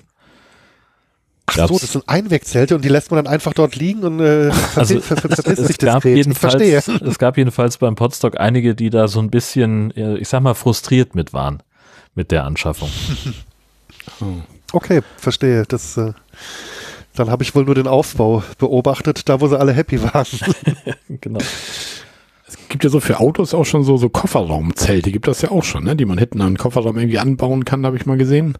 Sowas für euch eine Option, noch irgendwie, wenn ihr mal irgendwo ein paar Tage stehen wolltet mit dem Minicamper? Hm, Für mich jetzt nicht, nein. Nein, ich hatte sowas schon mal, das war eines der ersten Gedanken, oder besser gesagt von, von Außenstehenden der Gedanke, ja, dann kannst du ja so ein Zelt anschaffen, hast du mehr Raum. Ähm, das alles, was irgendwie Arbeit macht, habe ich komplett abgelehnt und gesagt, nee, also das muss nicht sein und so wie es momentan auch ist, reicht's auch. Ja. Na gut, dann fängst du dann auch wieder an mit Zelt aufbauen und Tüdelöt, ne? Ja, ja, eben. Was ich noch nie ausprobiert habe, was ich vom Konzept her ganz witzig finde, sind Dachzelte.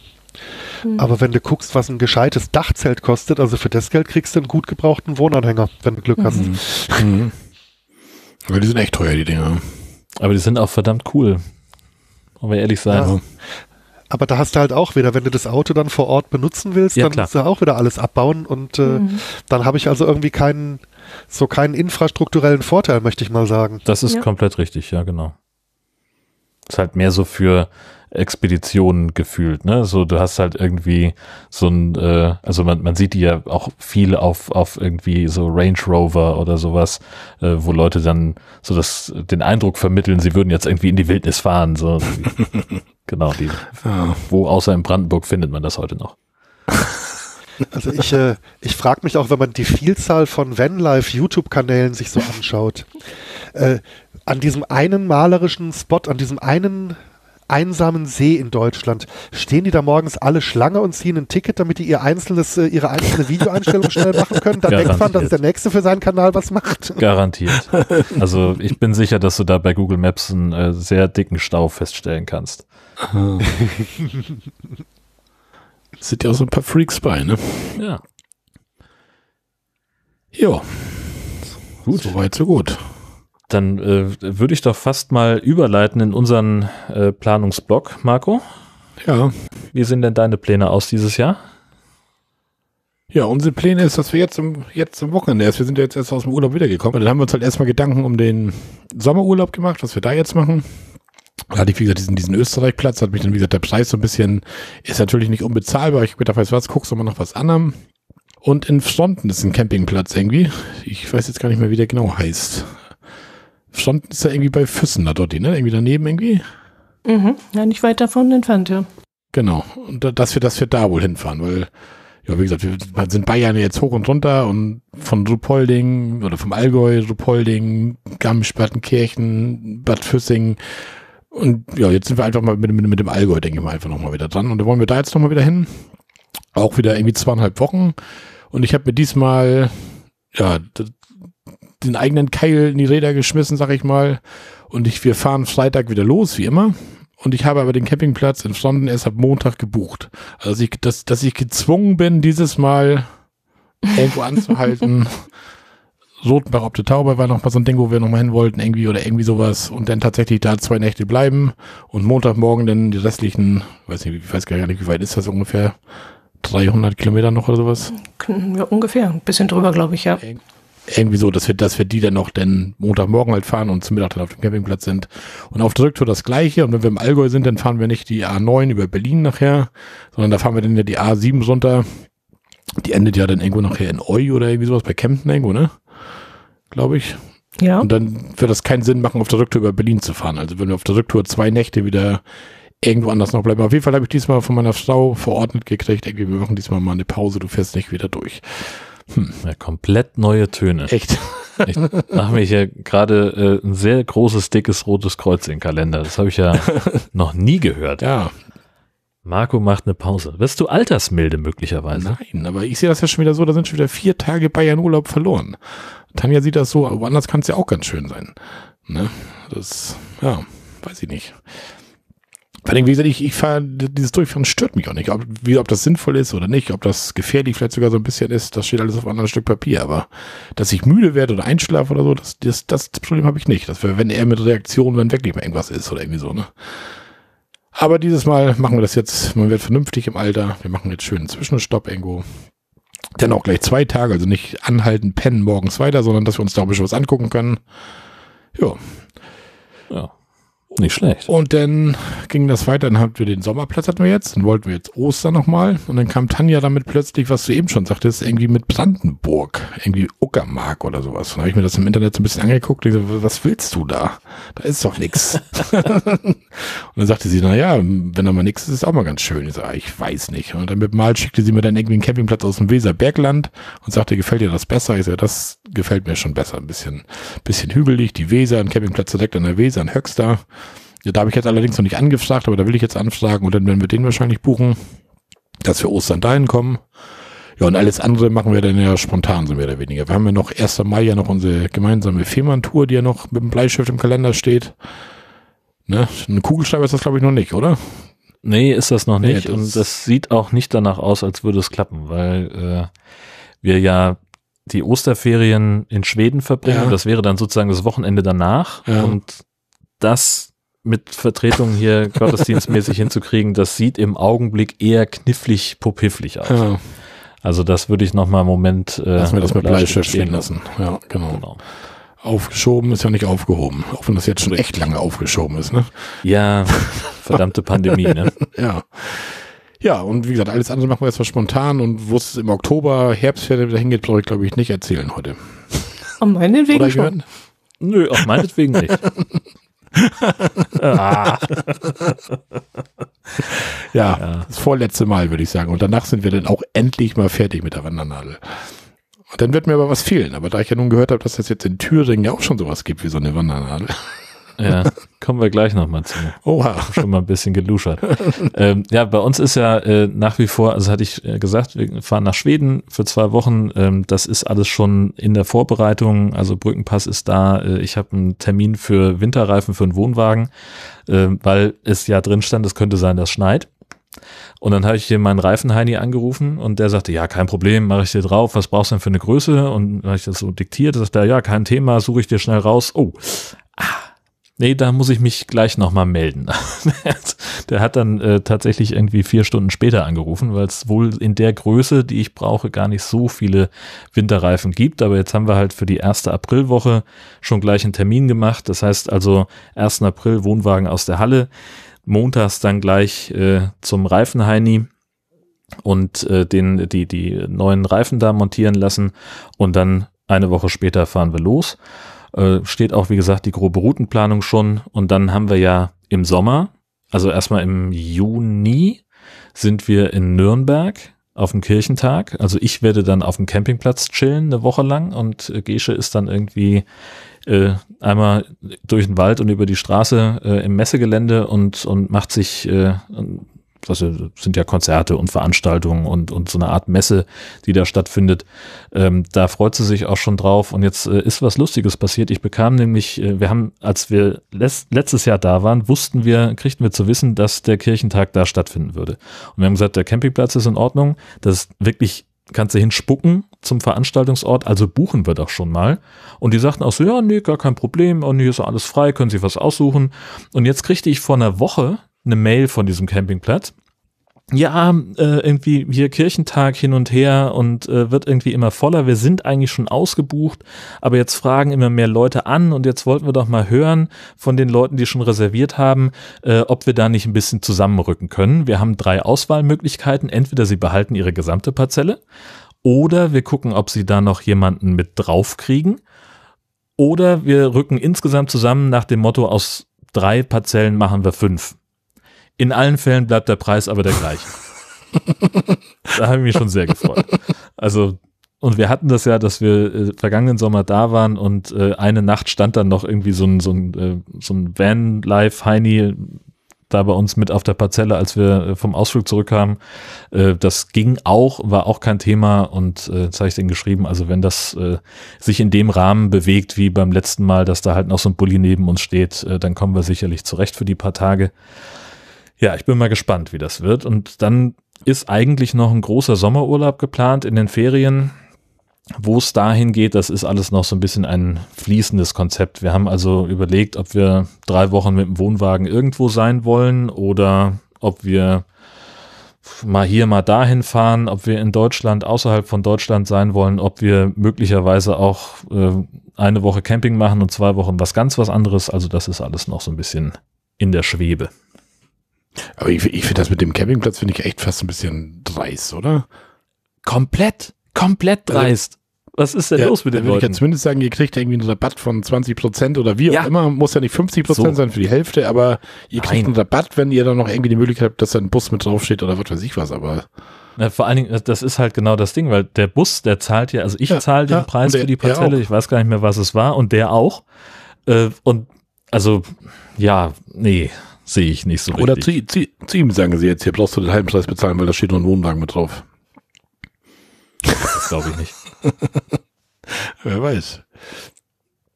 Und wo ich da noch kurz einklicken wollte, Wohnwagen Winterreifen. Macht das Sinn, Ja. am Wohnwagen Winterreifen zu montieren? Ähm, ja, wenn du dich mal an das äh, Lagerfeuer erinnerst, was wir so ungefähr vor einem Jahr hatten, Ja. eins von denen, ähm, da habe ich nämlich genau die gleiche Frage gestellt. Und da war die einhellige Meinung, wenn du Sommerreifen auf dem Wohnwagen hast und ziehst den über Schnee, dass der dann so ein bisschen so eine wedelnde Bewegung Mhm. startet und dass der eher in der Spur bleibt, wenn er Winterreifen hat. Aber jetzt willst du nicht wie beim Auto jetzt jedes Jahr aufziehen, Winterreifen, Sommerreifen, oder? Nein, nein, nein, nein, nein, nein. Das ist wirklich mehr so für, also wir hatten das ja sowieso schon immer mal überlegt, ob wir äh, vielleicht auch nach einer anderen Halle gucken, wo wir eher drankommen, auch im Winter, weil letztlich der Winter wird ja immer milder. Und wir hatten es ja auch in diesem Winter, dass es so ein paar Tage gab, wo man gesagt hat, Mensch, wenn wir jetzt am Wohnwagen rankämen, dann Mhm, könnten wir mhm. echt nochmal los. So irgendwie 15 bis 20 Grad im, im November oder irgendwas war das. Ähm, und von daher würde ich dann halt sagen, okay, sicher ist sicher, äh, dann, wenn wir irgendwo wirklich losfahren zum, gezielt zum Wintercamping und wir davon ausgehen müssen, weil es vielleicht in der Eifel ist oder sonst was, dass es da schneien könnte, dann würde ich die draufziehen, ja. Aber normalerweise halt nicht. Könnte man die nicht die ganze Zeit drauf lassen? Ich meine, bei uns ist es so, wir, wir müssen die alle sechs Jahre wechseln, nicht weil das Profil runter ist, sondern weil sie alt sind, der Gummi. Ja, man könnte die äh, die ganze Zeit drauf lassen, natürlich. Ähm, das Problem ist dann halt aber, ein Sommerreifen im Winter hilft dir halt auch nicht so richtig. Äh, äh, genau, und, und umgekehrt eben auch nicht. Ein Winterreifen im Sommer, da die Gummimischung ist ja darauf abgestimmt, dass es dann mit der Temperatur passt. Ähm, Okay. Also vom Pkw kenne ich das so. Ob das sich auf dem Wohnwagen auch auswirkt, keine Ahnung. Ich schätze mal, da wird der Obermann uns bestimmt einen Kommentar da lassen dazu, schätze ich mal. Da würde ich mich sogar freuen. Irgendwas fachlich kompetenteres als das, was ich hier äh, gerade so aus dem Hut zauber. Äh, Ja. Sehr gerne. Herzliche Einladung. All Allwetterreifen wären keine Option und die dann einfach immer drauf lassen? Da habe ich ehrlich gesagt gar nicht drüber Das nachgedacht. ist doch zu einfach. Aber ja, natürlich. ja, genau, richtig. Ist viel zu naheliegend. Ja, Entschuldigung, ich, ich halte mich zurück. Ja. Daniel nicht nochmal einladen. Okay, das ist notiert. Ja, also bei, beim Auto sehe ich das ja auch so. Also ich bin auch so einer, ich fahre Sommerreifen, ich fahre Winterreifen, weil ich sage, äh, diese die Ganzjahresreifen ist irgendwie ein Kompromiss zwischen beiden. Das sind keine richtigen Sommerreifen, das sind keine richtigen Winterreifen. Aber ich glaube, beim Wohnwagen hätte ich mich tatsächlich jetzt auch auf Ganzjahresreifen irgendwie. Wenn, wenn denn sowas. Aber, weil da wird mir das Wechseln mit mir auf den Sender gehen. Weil das ist ja auch nicht ohne. Dann musst du in die Werkstatt fahren, dann müssen die, oder wechselst du die selber? Nö. Nein. Nein. Also das sollen gerne Profis übernehmen. Äh, vor allen Dingen, also klar könnte ich das. Natürlich wäre ich in der Lage, die Reifen selber zu wechseln. Aber ganz ehrlich, ob ich mich da abmühe hier auf der Straße, wo vor mir, hinter mir noch irgendwie Autos durch wollen, ähm, oder ob der das Ding einmal kurz auf die, auf die Hebebühne hebt und in einer ordentlichen Arbeitshöhe mit dem Druckluftheini zack, zack, zack die Reifen abhat. Ganz ehrlich, also von, also fertig montierte Reifen einmal zu tauschen, das kostet ja auch nix. So, Ja. und, und dann kriegt er halt, Ja, du musst halt nur einmal jetzt Felge haben und Reifen halt, ne? ja genau, Oder, oder wechselst du jetzt Nein, nein, Gummis? nein, Nee. nein. Also ich mache wirklich Reife, au, Reifen auf Felge äh, und Ja. dann überlege ich mir, ob ich die da einlagern lasse oder ob ich die tatsächlich irgendwie in den Keller lege, keine Ahnung, weiß ich noch nicht, um sie dann zum Wechseln mitzunehmen. Weil letztlich Reifen einlagern beim äh, bei der Werkstatt, das ist auch irgendwie, weiß ich nicht, da sind wir irgendwie bei 30 Euro fürs Jahr oder so. Also Das tut sich nichts. Hm. Und dann schöne Alufelgen oder was? Ja, sicher. Klar. Natürlich. Ja, ich habe ja Mercedes Radkappen an meinem Wohnwagen. ne. Er ist so der, der Ja, so kommt das noch. weiß ja, der Fan ist halt der Mercedes oder den Wohnwagen, ne? Und dann ja. hat einer gespuckt von euch oder was war das?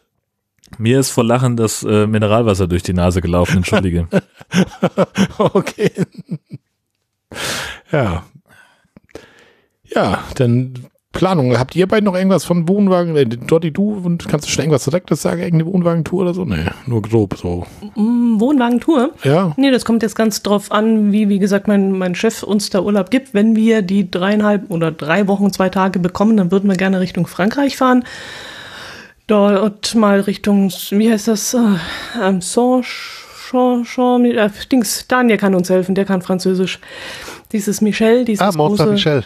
Jetzt, jetzt weiß ich, welche Ecke. Hm, Ja, das genau. Eine schöne Ecke. Da bin ich auch schon mit dem Fahrrad gewesen. Ist toll dort. Ähm, Genau, und der Mont Saint-Michel ist äh, allerdings äh, eine äh, Touristenentgeltungsmaschine allererster. Güte. Vielleicht möchte man da den Campingplatz in einem gewissen Abstand äh, aussuchen. hätten wir jetzt nicht gemacht. Wir hatten dran gedacht, ziemlich nah ranzukommen und dann vielleicht mit der Fahrräder vorzufahren. Aber wenn du das uns so empfiehlst, ist natürlich wesentlich Also besser. äh, guck, guck dich einfach vorher mal um. Also es gibt wohl eine Campingmöglichkeit direkt. Ich weiß nicht, wie teuer die im Vergleich zu anderen ist. Also ich habe in knapp 20 Kilometer Entfernung damals mit dem Fahrrad immer noch einen erhöhten Übernachtungspreis bezahlt. Der war aber noch okay. Aber wenn ich überlege, dass also äh, auf dieser Touristenrennstrecke direkt am Mont Saint-Michel allein schon das Bauernomelett, was du überall zu der Zeit für 12 Euro in den Gasthäusern bekommen hast, dort für 38 über den Tresen gegangen ist zu der Zeit. Ähm, Holla. möchte man das vielleicht vorher prüfen, vielleicht unter Umständen und einfach mal so sich ein bisschen umgucken. Äh, Aber die Gegend ist, ist, die Gegend ist wunderschön und der Mont Saint-Michel ist auf jeden Fall äh, ein Besuch wert. Wir haben uns da schon nach Parkplätzen umgesehen und da waren die Parkplätze schon enorm, wobei ich gesagt habe, dann können wir auch gleich auf den Campingplatz gehen und näher sein. Ähm, und da zwei, drei Nächte verbringen und dann weiterfahren. Wir möchten dann auch natürlich auch ein paar Bunkeranlagen von, von dieser Wehranlage anschauen und äh, so in die Richtung vielleicht ein bisschen was erkunden. Ich habe jetzt ein bisschen meine Probleme mit Frankreich und mit den Franzosen an sich, aber ich möchte da nicht mit Vorurteilen hingehen. Das wird schon klappen alles. Och, äh, Ach, in, in der Gegend äh, sind die eigentlich relativ nett und umgänglich, muss man sagen. Also das, äh, also ich hatte jetzt mit den Bretonen und Normannen noch nie Probleme. Das, äh, gut, ich habe allerdings den Vorteil, dass ich die Landessprache relativ gut Ja, beherrsche. das ist äh, natürlich, ja. macht mir vielleicht dort auch einiges leichter, aber, aber unfreundlich waren die dort eigentlich alle nicht. Und ich meine, heute mit Google Translate geht ja auch schon viel mehr als, äh, als früher, wo man sich noch mit dem kleinen Reisewörterbuch äh, durcheinander gestoppelt hat. Naja, wir werden es ausprobieren. Und der zweite Urlaub, da haben wir noch gar nichts geplant, ähm, äh, wo wir da hingehen werden. Ob wir da wieder Richtung Ostsee, ich bin ja so ein bisschen Ostsee-Fan, oder ob wir irgendwas anderes wählen, das haben wir uns noch nicht entschieden. Hier ist ja noch so ein Mega-Event in Schleswig. Ist das nicht ein Ziel für euch? Äh, es passt leider nicht zu der Zeit, wo wir unterwegs sein können. Das hatten wir uns auch schon überlegt, so, ob wir die okay. Wikinger ob wir Ja. da hinfahren, aber das klappt nicht. Aber Ja. es gibt wohl eins auf dem Weg nach Frankreich. Äh, da muss irgendwas sein und das haben wir jetzt überlegt, ob wir da noch hinfahren. Dann würde ich zu den Kommentaren kommen. Äh, zu Folge 66 hat Maike geschrieben, das war eine tolle Folge, aber wo seid ihr inzwischen abgeblieben? Habe sozusagen mit euch meinen Hausputz gemacht. Die Reisesaison ist für uns nun zu Ende. Wir waren dieses Jahr ganz gut unterwegs. Im Frühjahr ging es wie schon so oft ins alte Land, wie immer toll und erholsam. Dann waren wir eine Woche bei sehr wechselhaftigem Wetter in Lahnstein, das ist in der Nähe von Koblenz, weiß ich zufällig. Äh, Im Juni eine Woche auf Usedom und von dort aus weiter nach Potsdam. Das war beides so toll. Im September ging es dann für drei Wochen auf Tour, dieses Mal ohne jede Reservierung. Niederlande, Belgien, Frankreich und wieder Niederlande. Auf Reisen kann man echt so einiges erleben. Wir sind echt Glückspilze, so viel Tolles erlebt und gesehen zu haben. Nach Frankreich zu fahren, ohne die Sprache zu sprechen, eine Erfahrung. Wenn ihr nochmal ein Hörlagerfeuer macht, berichte ich gern und ich freue mich auf weitere Folgen mit euch. Liebe Grüße von Maike. Ja, siehst du dort, ihr solltest immer nachfragen wegen der Sprache. ja, schönen Dank, Maike, für deinen Kommentar. und dann haben wir von Bianca noch einen Kommentar bekommen und sie schreibt, Hallo Leute, ich höre seit einer Weile euren Podcast, da mich insbesondere eure Campingplatzbewertung interessieren. Folgendes möchte ich zum Campingplatz Psal Just im Harz ergänzen, da wir zufällig dieses Jahr im Juli ein Wochenende dort verbracht haben. Erstens, es gibt einen Spielplatz, gleich an Beginn vom Platz, schräg rechts vom Rezeptionsgebäude und der ist richtig mega. Für klein. Klettergerüst, Schaukel, Rutsche, Sandkasten, über Mittel, Kletterspinne und Seilbahn bis große Kinder, Erwachsene, Tischtennisplatte ist alles dabei. Wir mussten ein weinendes Kind ins Auto verfrachten, weil sich unsere dreijährige Tochter nicht von der Seilbahn trennen wollte. Zweitens, auch beim Spielplatz, quasi auf der Rückseite vom Stationsgebäude, erreicht man die Toiletten und Sanitäranlagen ebenerdig. Womöglich sind dort auch spezielle behindertengerechte Anlagen vorhanden. Gruß Bianca aus Dresden. PS an die Wanderer unter euch. Kommt zu uns ins Elbsandsteingebirge. Die Steigen, Ausblicke und zerklüfteten Felsen werden euch begeistern. Ja, Bianca, siehst du, auf Spielplätze achte ich immer nicht so ganz und hinter diesem Rezeptionsgebäude war ich auch noch nicht und in dem anderen Sanitärgebäude auch noch nicht. Also wir sind ja dann immer dann unsere Ecke, da so ein bisschen abseits von dem ganzen Leben, ne? Ja, und Elbsandsteingebirge, da waren wir schon mal tatsächlich, aber ohne Wohnwagen, Uhrzeiten. Und da wollen wir irgendwann auch noch mal wieder hin, aber das sind von uns ja auch so knappe 700 Kilometer. Das, das ist ein bisschen weit für ein verlängertes Wochenende. Also da müsste man auch schon, vielleicht auch mal im Herbst, wenn wir dann irgendwann mit der Wandernadel fertig sind, können wir dann vielleicht auch mal dahin und was anderes angucken. Ne? Ja, das war's auch schon mit den Kommentaren, Jörn, oder? Hast du noch irgendwas da? Ja, nö. Ja, nö, mehr habe ich auch nicht gesehen. Super. Dann äh, vielen Dank, dass ihr äh, beide da wart und von euren Erlebnissen berichtet habt. Ganz großartig. Gerne, Dankeschön. Ja, danke für die Einladung. Und da nicht für. Wir konnten zumindest so mal wieder irgendwas senden. Ne? Wir wurden ja so Genau. ein bisschen teilweise doch vermisst. Ne? Aber es ist im Winter ist das Ja, echt immer schlecht. ja. Gut, wir hätten vielleicht eigentlich noch mal so ein Lagerfeuer machen können oder dies oder das oder jenes. Aber im Sommer sind wir wieder regelmäßiger zu Ja. hören, denke ich. Ne? So machen wir das. Dann würde ich sagen, hau mal den Riemen auf die Orgel. Und dann vielen Dank fürs Zuhören, für Kommentare, für die Anteilnahme und äh, ja, allzeit gute Fahrt. Ja, wünsche ich auch. Gut. Tschüss. Tschüss.